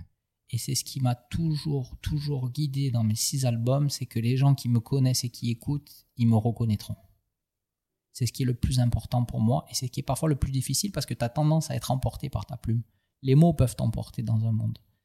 Les rimes peuvent t'emporter à dire des choses et où de toi-même, quand tu te relis et quand tu es honnête, il faut les barrer. Mm. Il faut en écrire une autre. Et c'est ce qui m'a pris du temps dans ces cinq ans. C'est d'écrire, de réécrire, de réécrire. Il y a des morceaux que j'ai écrits plus de cinq fois, que j'ai réenregistrés plus de quatre fois, et que j'ai retirés, que j'assumais pas. C'était une partie tellement sombre de moi que je ne pouvais pas la mettre. Et où j'attaquais euh, frontalement des personnes et où non, j'assumais pas de faire du mal, même si on m'en a fait, j'assumais pas de le rendre. Et voilà, c'est toute cette réflexion-là, tu vois, que ça me ressemble en fait. Que ça me ressemble, mais que ça puisse ressembler à d'autres aussi. Parce que le but, c'était pas juste de prendre les auditeurs comme des psychanalystes, tu vois. Ouais. Ok, genre, je vais payer mon psy, tu vois, je le paye toutes les semaines, il n'y a pas de problème avec ça. Je vais voir un psy toutes les semaines et j'ai aucun souci avec ça. Le but, c'était pas de prendre les gens comme des psychanalystes, le but, c'était de partager une expérience qui peut aider d'autres personnes. Et moi, en même temps, ça m'a aidé. Ça m'a aidé parce qu'aujourd'hui, quand cet album il est fini, euh, hier, tu vois, j'ai pas honte de le dire, euh, j'ai fait une écoute euh, parce que j'ai mis l'album en téléchargement du coup pour le 15 mars sur le site internet et, et quand j'ai fini d'écouter, eh ben, j'ai eu des larmes qui m'ont coulé en mode ça y est, c'est fini, c'est fini, la pénombre elle est finie. Maintenant on place à la lumière. On va mettre ça de côté. On va aller défendre l'album parce qu'il faut aller porter la parole et le message que j'ai voulu donner parce que pour moi c'est important. Mais ça y est, c'est fini, c'est derrière. Il est fini ce projet. Du coup, là, tu es sur le projet Lumière qui sortira dans 5 ans. Je l'espère. Non, moins de 5 ans. Mais je pense que voilà, là, c'est vraiment une exclusivité. J'ai envie de travailler sur des singles cette année parce que ça sera plus facile à donner aux gens, tu vois. Et puis j'ai envie de créer des choses et de encore donner du contenu. Mais j'ai surtout envie de sortir une trilogie par rapport à Pénombre. Une trilogie euh, qui irait vers la lumière. Waouh. Et, euh, et je pense que une fois que l'album le plus lumineux sera sorti, ou l'EP, j'en sais rien comment ça va se présenter, mais voilà, j'en aurai fini avec euh, la musique et je serai très fier de ma discographie, même si je n'ai pas une carrière, euh, j'ai pas eu la carrière et l'assassin soprano comme certains disent, ou un Nino ou d'autres, mais je serai très fier parce que je pourrais faire écouter ça dans- à mes enfants dans 20 ans Mm. et en leur disant voilà, papa, c'est, il est comme ça. Je me suis respecté. ouais. J'ai respecté ma mère, j'ai respecté mon éducation, j'ai respecté mon parcours, j'ai respecté les gens qui m'ont donné de la force. Je continuerai de le faire parce que les valeurs humaines, elles primeront toujours pour moi sur les valeurs artistiques, sur la valeur pécuniaire de je fais un album, je fais des millions. Oui, mais si tu fais des millions en racontant des histoires aux gens, en disant aux jeunes que vendre de la drogue c'est super, que ce qu'il faut dans la vie c'est des grosses voitures et des billatches posés dessus, ben, tu mets des trucs dans leur tête et tu en fais juste des futurs consommateurs. Et tu es juste en train de les matrixer pour en faire 8 milliards de consommateurs et plus 8 milliards d'êtres humains. Hmm. Et moi, c'est pas ma vision des choses. Donc moi, la seule chose, c'est j'espère vraiment que cet album va marcher suffisamment pour que je puisse derrière en faire un deuxième, que le deuxième va marcher suffisamment pour que j'en fasse un troisième. C'est tout ce que j'espère. J'espère pas faire des millions. Si je faisais un disque d'or, je l'accueillerais à bras ouverts. Bien sûr, j'en serais super heureux, mais je serais le premier, le plus étonné et le plus surpris. Et ça me ferait encore plus plaisir parce que du coup, je m'y attendrais vraiment pas. Tu vois ce que je veux dire? Tu reviendras pour nous si tu fais disque d'or. Enfin, c'est obligé, c'est obligé. On fera un bête d'apéro même. Trop. Mais euh, ce que je veux dire, c'est que moi, ce que j'espère juste, c'est que ça puisse, tu vois, fournir suffisamment de dividendes pour pouvoir faire un deuxième album et pour faire un troisième album et finir la trilogie la plus propre et la plus humaine et la plus euh, spirituelle que j'aurais fait dans ma vie dans cette musique. Ok. Alors j'ai envie de parler un petit peu du, du Cubi-commerce. Yep. Vu commerce. Commerce. tu as fait une petite émission qui s'appelait euh, Host à boîte. Ouais. Est-ce que c'est c'est ça qui a lancé du coup euh, ton activité, Cubicola? Euh. Qu'est-ce que tu en as retiré un petit peu de cette expérience? Est-ce qu'elle t'a donné euh, de la visibilité ou encore plus de, de, de courage et de force pour euh, entreprendre en Calédonie? Ben, alors, Osta Boîte, c'est tellement, ça a apporté tellement de choses que ça suffirait pas, tu vois, un seul interview pour tout expliquer. En bref, moi, j'ai monté mon projet déjà de base. J'ai travaillé dans un shop euh, pendant deux ans avec un, avec un tatoueur euh, qui m'a formé, entre guillemets. Je tairai le nom pour des raisons personnelles. Et euh, j'ai été euh, un an en, en balotage un peu, à pas savoir comment ça allait continuer ma carrière de tatoueur. Et je me suis mis un gros coup de pied au cul. Je suis parti à Montréal au mois d'août, sans rien en poche, avec l'aide du poémar de la province sud et de la MAC, que je remercie encore grandement parce que ça m'a permis de vraiment me reprendre. Je suis parti pour la troisième fois avec IEXO cette fois, des ATM, euh, à Montréal sur le festival euh, Under Pressure. C'était la troisième édition où on allait ça a reboosté ma, ma volonté et je suis revenu ici en mode ok on fait comment? Je suis Oh. allé voir Initiative NC Euh, pareil gros gros gros big up à mode qui m'a aidé et qui m'a soutenu dans mon projet comme jamais Euh, j'avais très peu de personnes qui y croyaient autour de moi à savoir que très peu de personnes pensaient que je pourrais avoir un shop et que je pourrais euh, être tatoueur Euh, mon formateur lui-même m'a dit tu seras jamais tatoueur et moi, j'adore donner tort aux gens. J'adore. C'est ma plus grande fierté de pouvoir ça donner donne de la tort. force. hein. Ouais. Vraiment. Quand tu viens d'un quartier, par exemple, moi, j'ai jamais fait ce qu'on attendait de moi. Ouais. Je suis jamais allé brûler des voitures ou toutes ces conneries de clichés qu'on nous montrait. Je suis allé à l'école. Parce que je voulais donner tort aux gens. Je voulais avoir un diplôme, je voulais travailler, je voulais montrer que tout ce que tu penses de moi, tous les clichés que tu imagines, je rentrerai pas dedans, tu vois. Mm. C'est très important pour moi.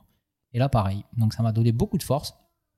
Et Initiative NC, mode, euh, genre énorme, qui m'a aidé à monter euh, tout mon business plan, tout ça. Ça a été vraiment cool. Ça a été très dur, mais très cool. Belle expérience. Et de là, euh, l'émission Instaboîte sort. Ils étaient partenaires. Du coup, mode m'en parle. En mode comme ça. Je rentre chez moi, je me dis, ah, je vais aller foutre sur une émission, moi, graffeur, tatoueur, underground, milieu artistique underground. Qu'est-ce que je vais foutre là-bas dedans, tu vois Je suis pas vraiment un entrepreneur. Au final, je suis un artiste. Je suis pas, je suis pas, comme dit l'autre, je suis juste un jeune de la rue qui taffe, tu vois. Enfin, j'essaie juste de m'en sortir, quoi. Je me considère pas comme un entrepreneur. Et en fait, euh, si, de fil en aiguille, je me rends compte que, ouais, en fait, euh, c'est, ouais, quand euh, la définition de l'entrepreneur euh, arrive, je me dis, ben oui, en fait, je suis un entrepreneur, mais autant dans la vie que dans le boulot, que tout ça, quoi, tu vois. Et du coup, bah, je me lance et je vais sur cette émission avec plein d'a priori et de peur, sincèrement. J'avais peur d'être présenté euh, d'une certaine façon à la télé. Mm. J'avais peur de perdre ma crédibilité au niveau artistique. J'avais peur d'être présenté un peu comme euh, comme un mec qui vient gratter du buzz. Enfin, j'avais vraiment peur de beaucoup, beaucoup, beaucoup de choses parce que je sais que les médias ne sont pas toujours bienveillants Ouais.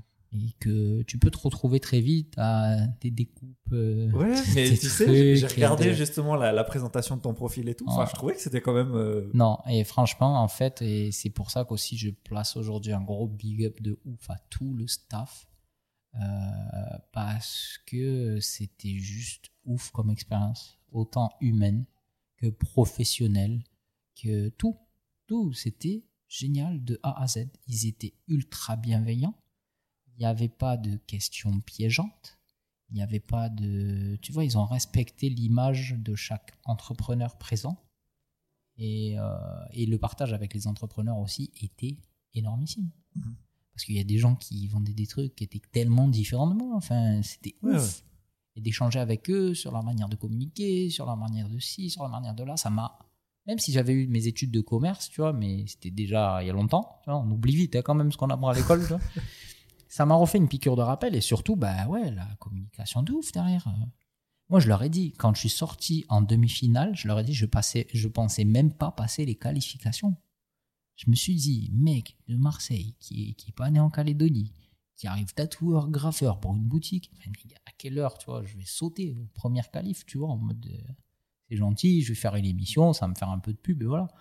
Tous les jours, quand je voyais que je t'ai gardé, je me dis, mais c'est une blague. Je suis arrivé jusqu'en finale. Et ceux, ou- et ceux qui te connaissent, qui regardaient l'émission, qu'est-ce qui qu'est-ce qui t'envoyait comme message? mon pote, mais j'ai tout eu, j'ai tout eu, j'ai tout eu.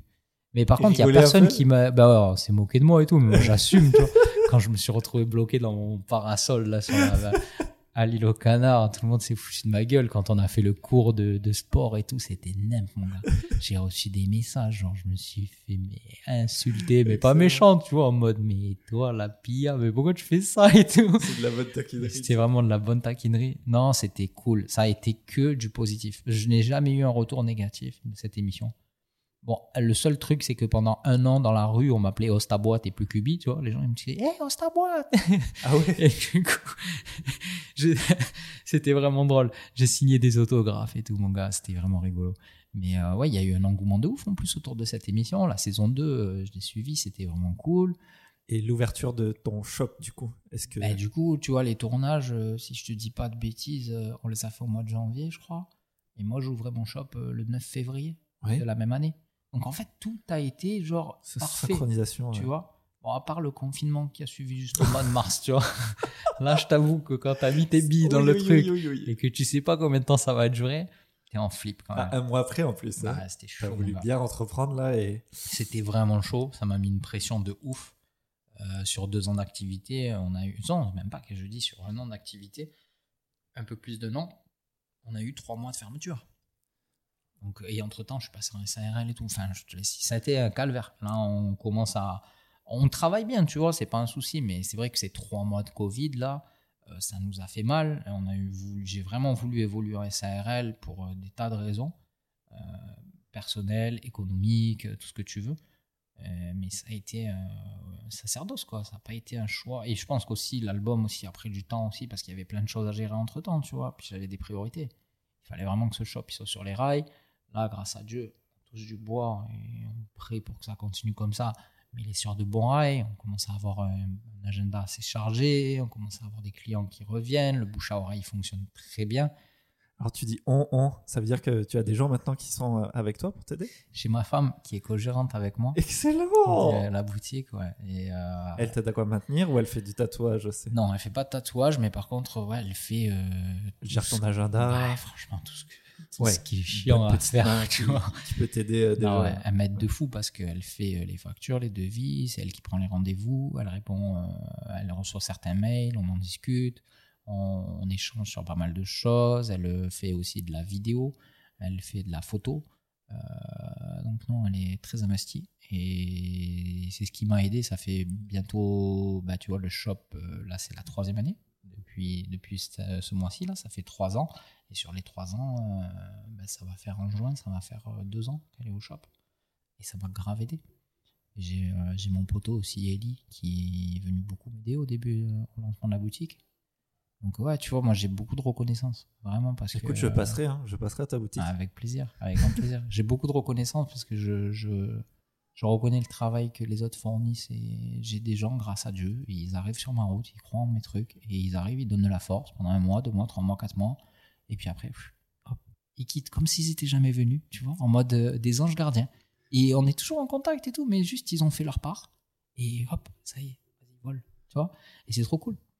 Et là, ma femme, c'est pareil, elle va, certainement, euh, elle a trouvé un, travail, elle va très certainement euh, partir en poste dans autre chose dans pas longtemps.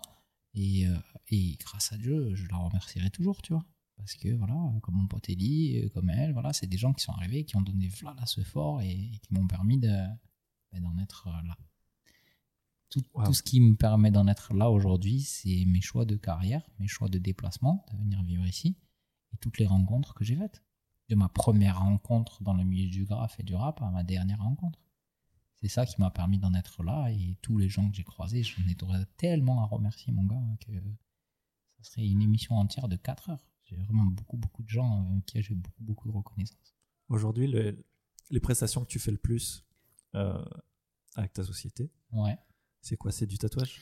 Tatouage. euh, donc on a aussi beaucoup de, bah, de toiles, euh, Ouais. sur toile, un peu, un peu moins en extérieur parce que du coup, bah, forcément, c'est fermer le shop, tout ça, mais j'essaye toujours d'avoir des décos quand même, d'en accepter euh, à droite à gauche quelques-unes. Décos de chambre d'enfant, décos de, de devanture de magasin par exemple, des trucs comme ça. Custom, de casquettes, de baskets, tu vois, tout ce qui a trait un peu à l'art mais en grande partie, j'ai vraiment euh, centralisé à fond euh, sur le, le tatouage.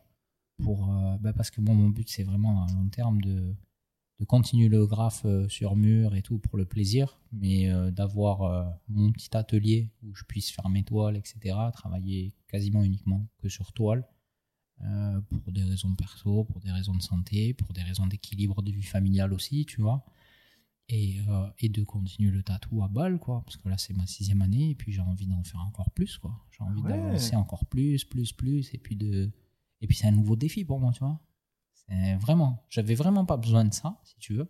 C'est souvent ce que je dis, parce que grâce à Dieu, je gagnais bien ma vie en faisant que du graffiti, puis je voyageais, et c'était vraiment cool. Et pareil, tu vois, ça me suffisait pas. J'ai tout envoyé en cul en mode. euh, Allez, je me lance dans le tatou, quoi, tu vois. Voilà. Et, euh, et du coup, bah, voilà, je suis rentré en formation, j'ai, j'ai bouffé des heures et des heures, et je bouffe encore des heures et des heures de dessin, de, de plein de choses, de vidéos, je regarde des tatoueurs, de tout, tout, tout, pour euh, vraiment développer encore plus mon style, et, et je bosse tous les jours parce que j'ai besoin de ce défi, tu vois. Aujourd'hui, est-ce que tu as un client qui est venu à- avec une idée euh, hyper farfelue ou tu as pas osé le, le faire ou même que tu, tu as réalisé? Est-ce qu'il y a quelque chose qui, qui t'a marqué en tatouage? J'en ai, j'en ai eu plein. En fait, si tu veux, c'est que moi, je me mets vraiment pas de barrière. Dans toutes mes créas, je me mets pas de barrière. Que ce soit en musique, euh, comme là, euh, sur l'album, je suis sorti de ma zone de confort, je suis allé sur de la drill, de la trap, du boom bap, sur plein d'énergies différentes. Et en art, c'est pareil. En dessin, c'est pareil. En tatou, c'est pareil. Je, je, juge pas les gens. Si tu veux, nous, euh, chez nous, c'est, dans mon shop, c'est, c'est vraiment quelque chose que je n'ai jamais voulu faire. Tu as envie de faire un signe infini, même si c'est quelque chose qui se fait plus depuis 15 ans, mais c'est ta peau. Si tu as envie de le faire, c'est. Tu vois, moi, je suis là pour, pour, euh, pour rendre heureux le client et faire ce qu'il a envie de faire. Alors, bien sûr, tu vas en discuter un Sur peu avec fond. lui. Tu vas dire, bon, pff, franchement, t'es sûr? Vraiment? Oui, je le fais pour ça et tout. Tu sais que c'est un petit peu has mais bon, c'est toi qui le portes. Si tu veux le porter, tu peux le porter. Il n'y a pas de souci. C'est pas un jugement. Juste, je te conseille. Après, la finalité, c'est le client qui l'a. Ouais. C'est lui qui porte le tatouage. Pas plus tard qu'aujourd'hui, il y a un client qui était là, il hésitait. Je fais, je fais pas, je fais, je fais pas. J'ai dit, écoute, poto, si t'hésites, ne fais pas. Quentin, il a hésité quand il est venu? Ah, mais il n'est pas venu avec moi encore. Bientôt, tu vas voir, il va pas hésiter longtemps. Lui, c'est pas pareil, je vais attacher ça sur la table. Parce que là, pour l'instant, à part une PS5 euh, qui t'a basé euh, pour que tu graves dessus. Mais non, mais euh, en- je pense qu'il va finir sous mes aiguilles un jour, euh, Quentin, mais là, on discute. Mais en plus, c'est différent, tu vois, quand on est artiste, on a des goûts qui sont bien prononcés. Donc, des fois, il y a des gens, ils n'arrivent pas vraiment à trouver sur quoi ils veulent se diriger, tu vois, et il faut respecter ça. Et moi, je suis pas là pour dire, euh, Eh, vite fait, et puis après, tu reviens, on se croise dans deux ans, finalement, tu as fait du laser ou tu as fait je sais pas quoi parce que Mm. tu as regretté mon tatou, tu vois, c'est nul. Je trouve ça nul, quoi Ouais, juste pour prendre de l'oseille. Non, franchement, non, merci. Donc, euh, on essaye de. On a vraiment des liens forts avec les clients. En tout cas, moi, j'ai des liens très forts avec eux. Et j'ai beaucoup de clients qui sont devenus des bons potes, des bons amis, avec qui on boit des coups, avec qui on mange, avec qui viennent manger chez moi, je vais manger chez eux. Et c'est ça qui me plaît énormément. Ce côté-là humain en tatou-là, où tu fais le psychologue un peu à parler avec les gens, ils te parlent de leurs problèmes, tu parles des tiens, on, est- on échange, et on finit par être amis, quoi, tu vois. Et ça, je kiffe ça vraiment, ce côté-là. Je vois que tu as beaucoup de tatouages. Ouais, beaucoup, pas assez encore. T'en as que sur les bras ou t'en as ailleurs? Non, j'ai tout mon dos, j'ai mes jambes. Donc euh, là, j'ai fait un dessin pour euh, me faire ma cuisse moi-même là dans la semaine prochaine. continue mon projet, mais moi j'ai envie de couvrir euh, mon corps. j'ai encore tout le devant là que j'ai pas, le chest et le, le ventre. J'avoue, j'ai un peu peur.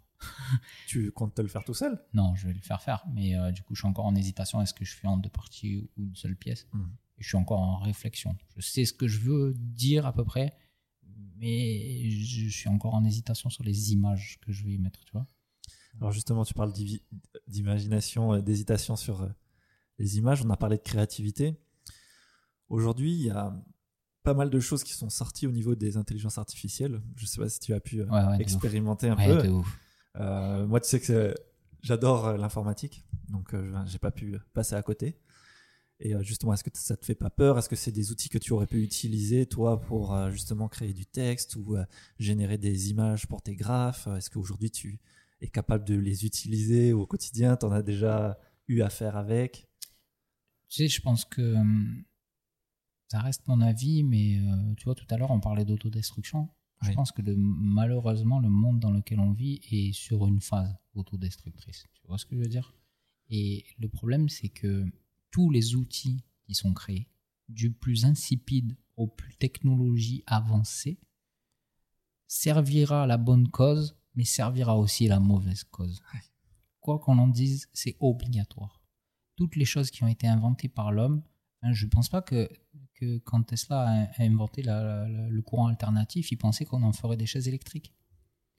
Tu vois ce que je veux dire? C'est, euh, il y a tout part d'un bon sentiment de base. Je pense que les créateurs, je voyais un documentaire il y a pas longtemps sur l'homme qui a inventé le scroll infini. Et aujourd'hui, il la assume drogue. plus du tout. Il assume plus du tout. Il est en mode j'ai tué l'humanité. Le mec, il est en dépression nerveuse. Je pense que c'est pas l'outil qui est mauvais, c'est ce qu'on va en faire derrière.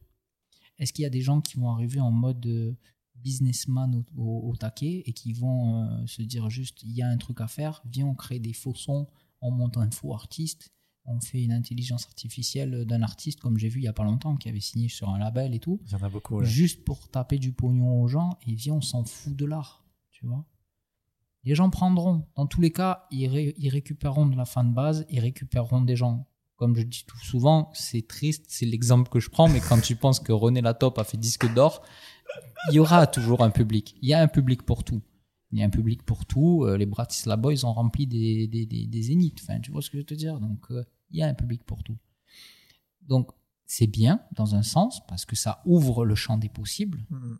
Euh, je pourrais te parler d'autre chose. Je pourrais te parler des imprimantes sur mur. Ah oui.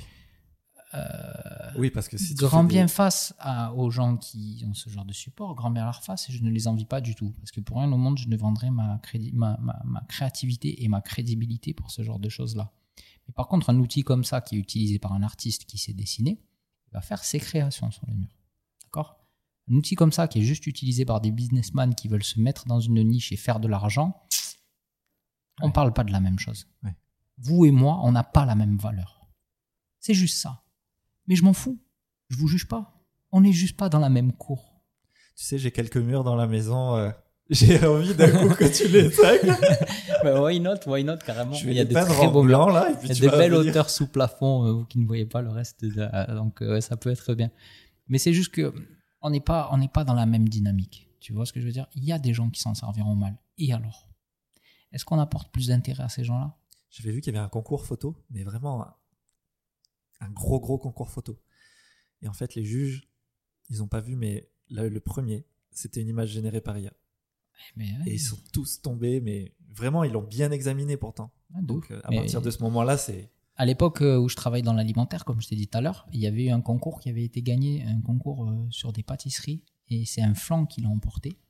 Euh, et c'était une base de produits surgelés, mon gars. il a mis la quenelle à tout le monde. Et c'était un grand concours, hein, avec des mofs et tout, quoi. Tu vois ce que je veux dire? Donc en fait, ça existe de tout temps. Ça, c'est pas. Enfin, tu vois, de- depuis que l'homme est homme, des gens ont manipulé les autres pour y arriver. Il y a plein de gens qui sont très haut placés aujourd'hui qui n'y sont arrivés que par la manipulation. Hmm. Mais après, de toute façon, le matin, on a tous une chose unique. On se lave la gueule devant un miroir. Et tant que tu es en accord avec ton image, tout va bien. Personne n'a le droit de te juger. Le le plus gros jugement que tu as, c'est sur toi-même. Si ça ne te dérange pas de bouffer dans la gamelle d'artistes qui se lèvent tous les matins et qui essaye de la- d'avoir de la créativité et que tu es en paix avec ça, pas de problème. Pourquoi moi je te jugerais? C'est toi et toi-même. C'est toi face au miroir. Si tu es en accord avec ça, pas de souci. Mais sache une chose, c'est qu'aujourd'hui tu es en accord avec ça. Et peut-être que dans 30 et 40 ans, tu auras des regrets. Totalement. Parce que peut-être qu'un jour, tu rencontreras un, un artiste qui vend des toiles dans la rue, qui a 70 ans, qui à galérer pour nourrir ses enfants, parce que justement, les choses que tu as fait avec des IA, etc., c'est lié à bouffer son métier. Peut-être que ça te claquera au visage, ça, un jour. Et que ce jour-là, tu te rendras compte du mal que tu as fait. Et ça sera trop tard. Ouais. C'est avant qu'il faut réfléchir. tu vois? Mais moi, j'ai pas à juger ces gens-là. Tu vois ce que je veux te dire? La vie, elle s'en chargera. C'est le jugement que eux-mêmes ont sur eux qui est le plus important. Si tous les matins tu te lèves et tu te dis je suis en accord avec moi, je peux me regarder dans les yeux dans le miroir, je peux regarder les gens dans les yeux quand je leur parle, il n'y a pas de souci. Continue ton bail. C'est beau. Continue ton bail, il n'y a pas de C'est problème. fort, j'adore, j'adore en tout cas l'esprit que tu transmets.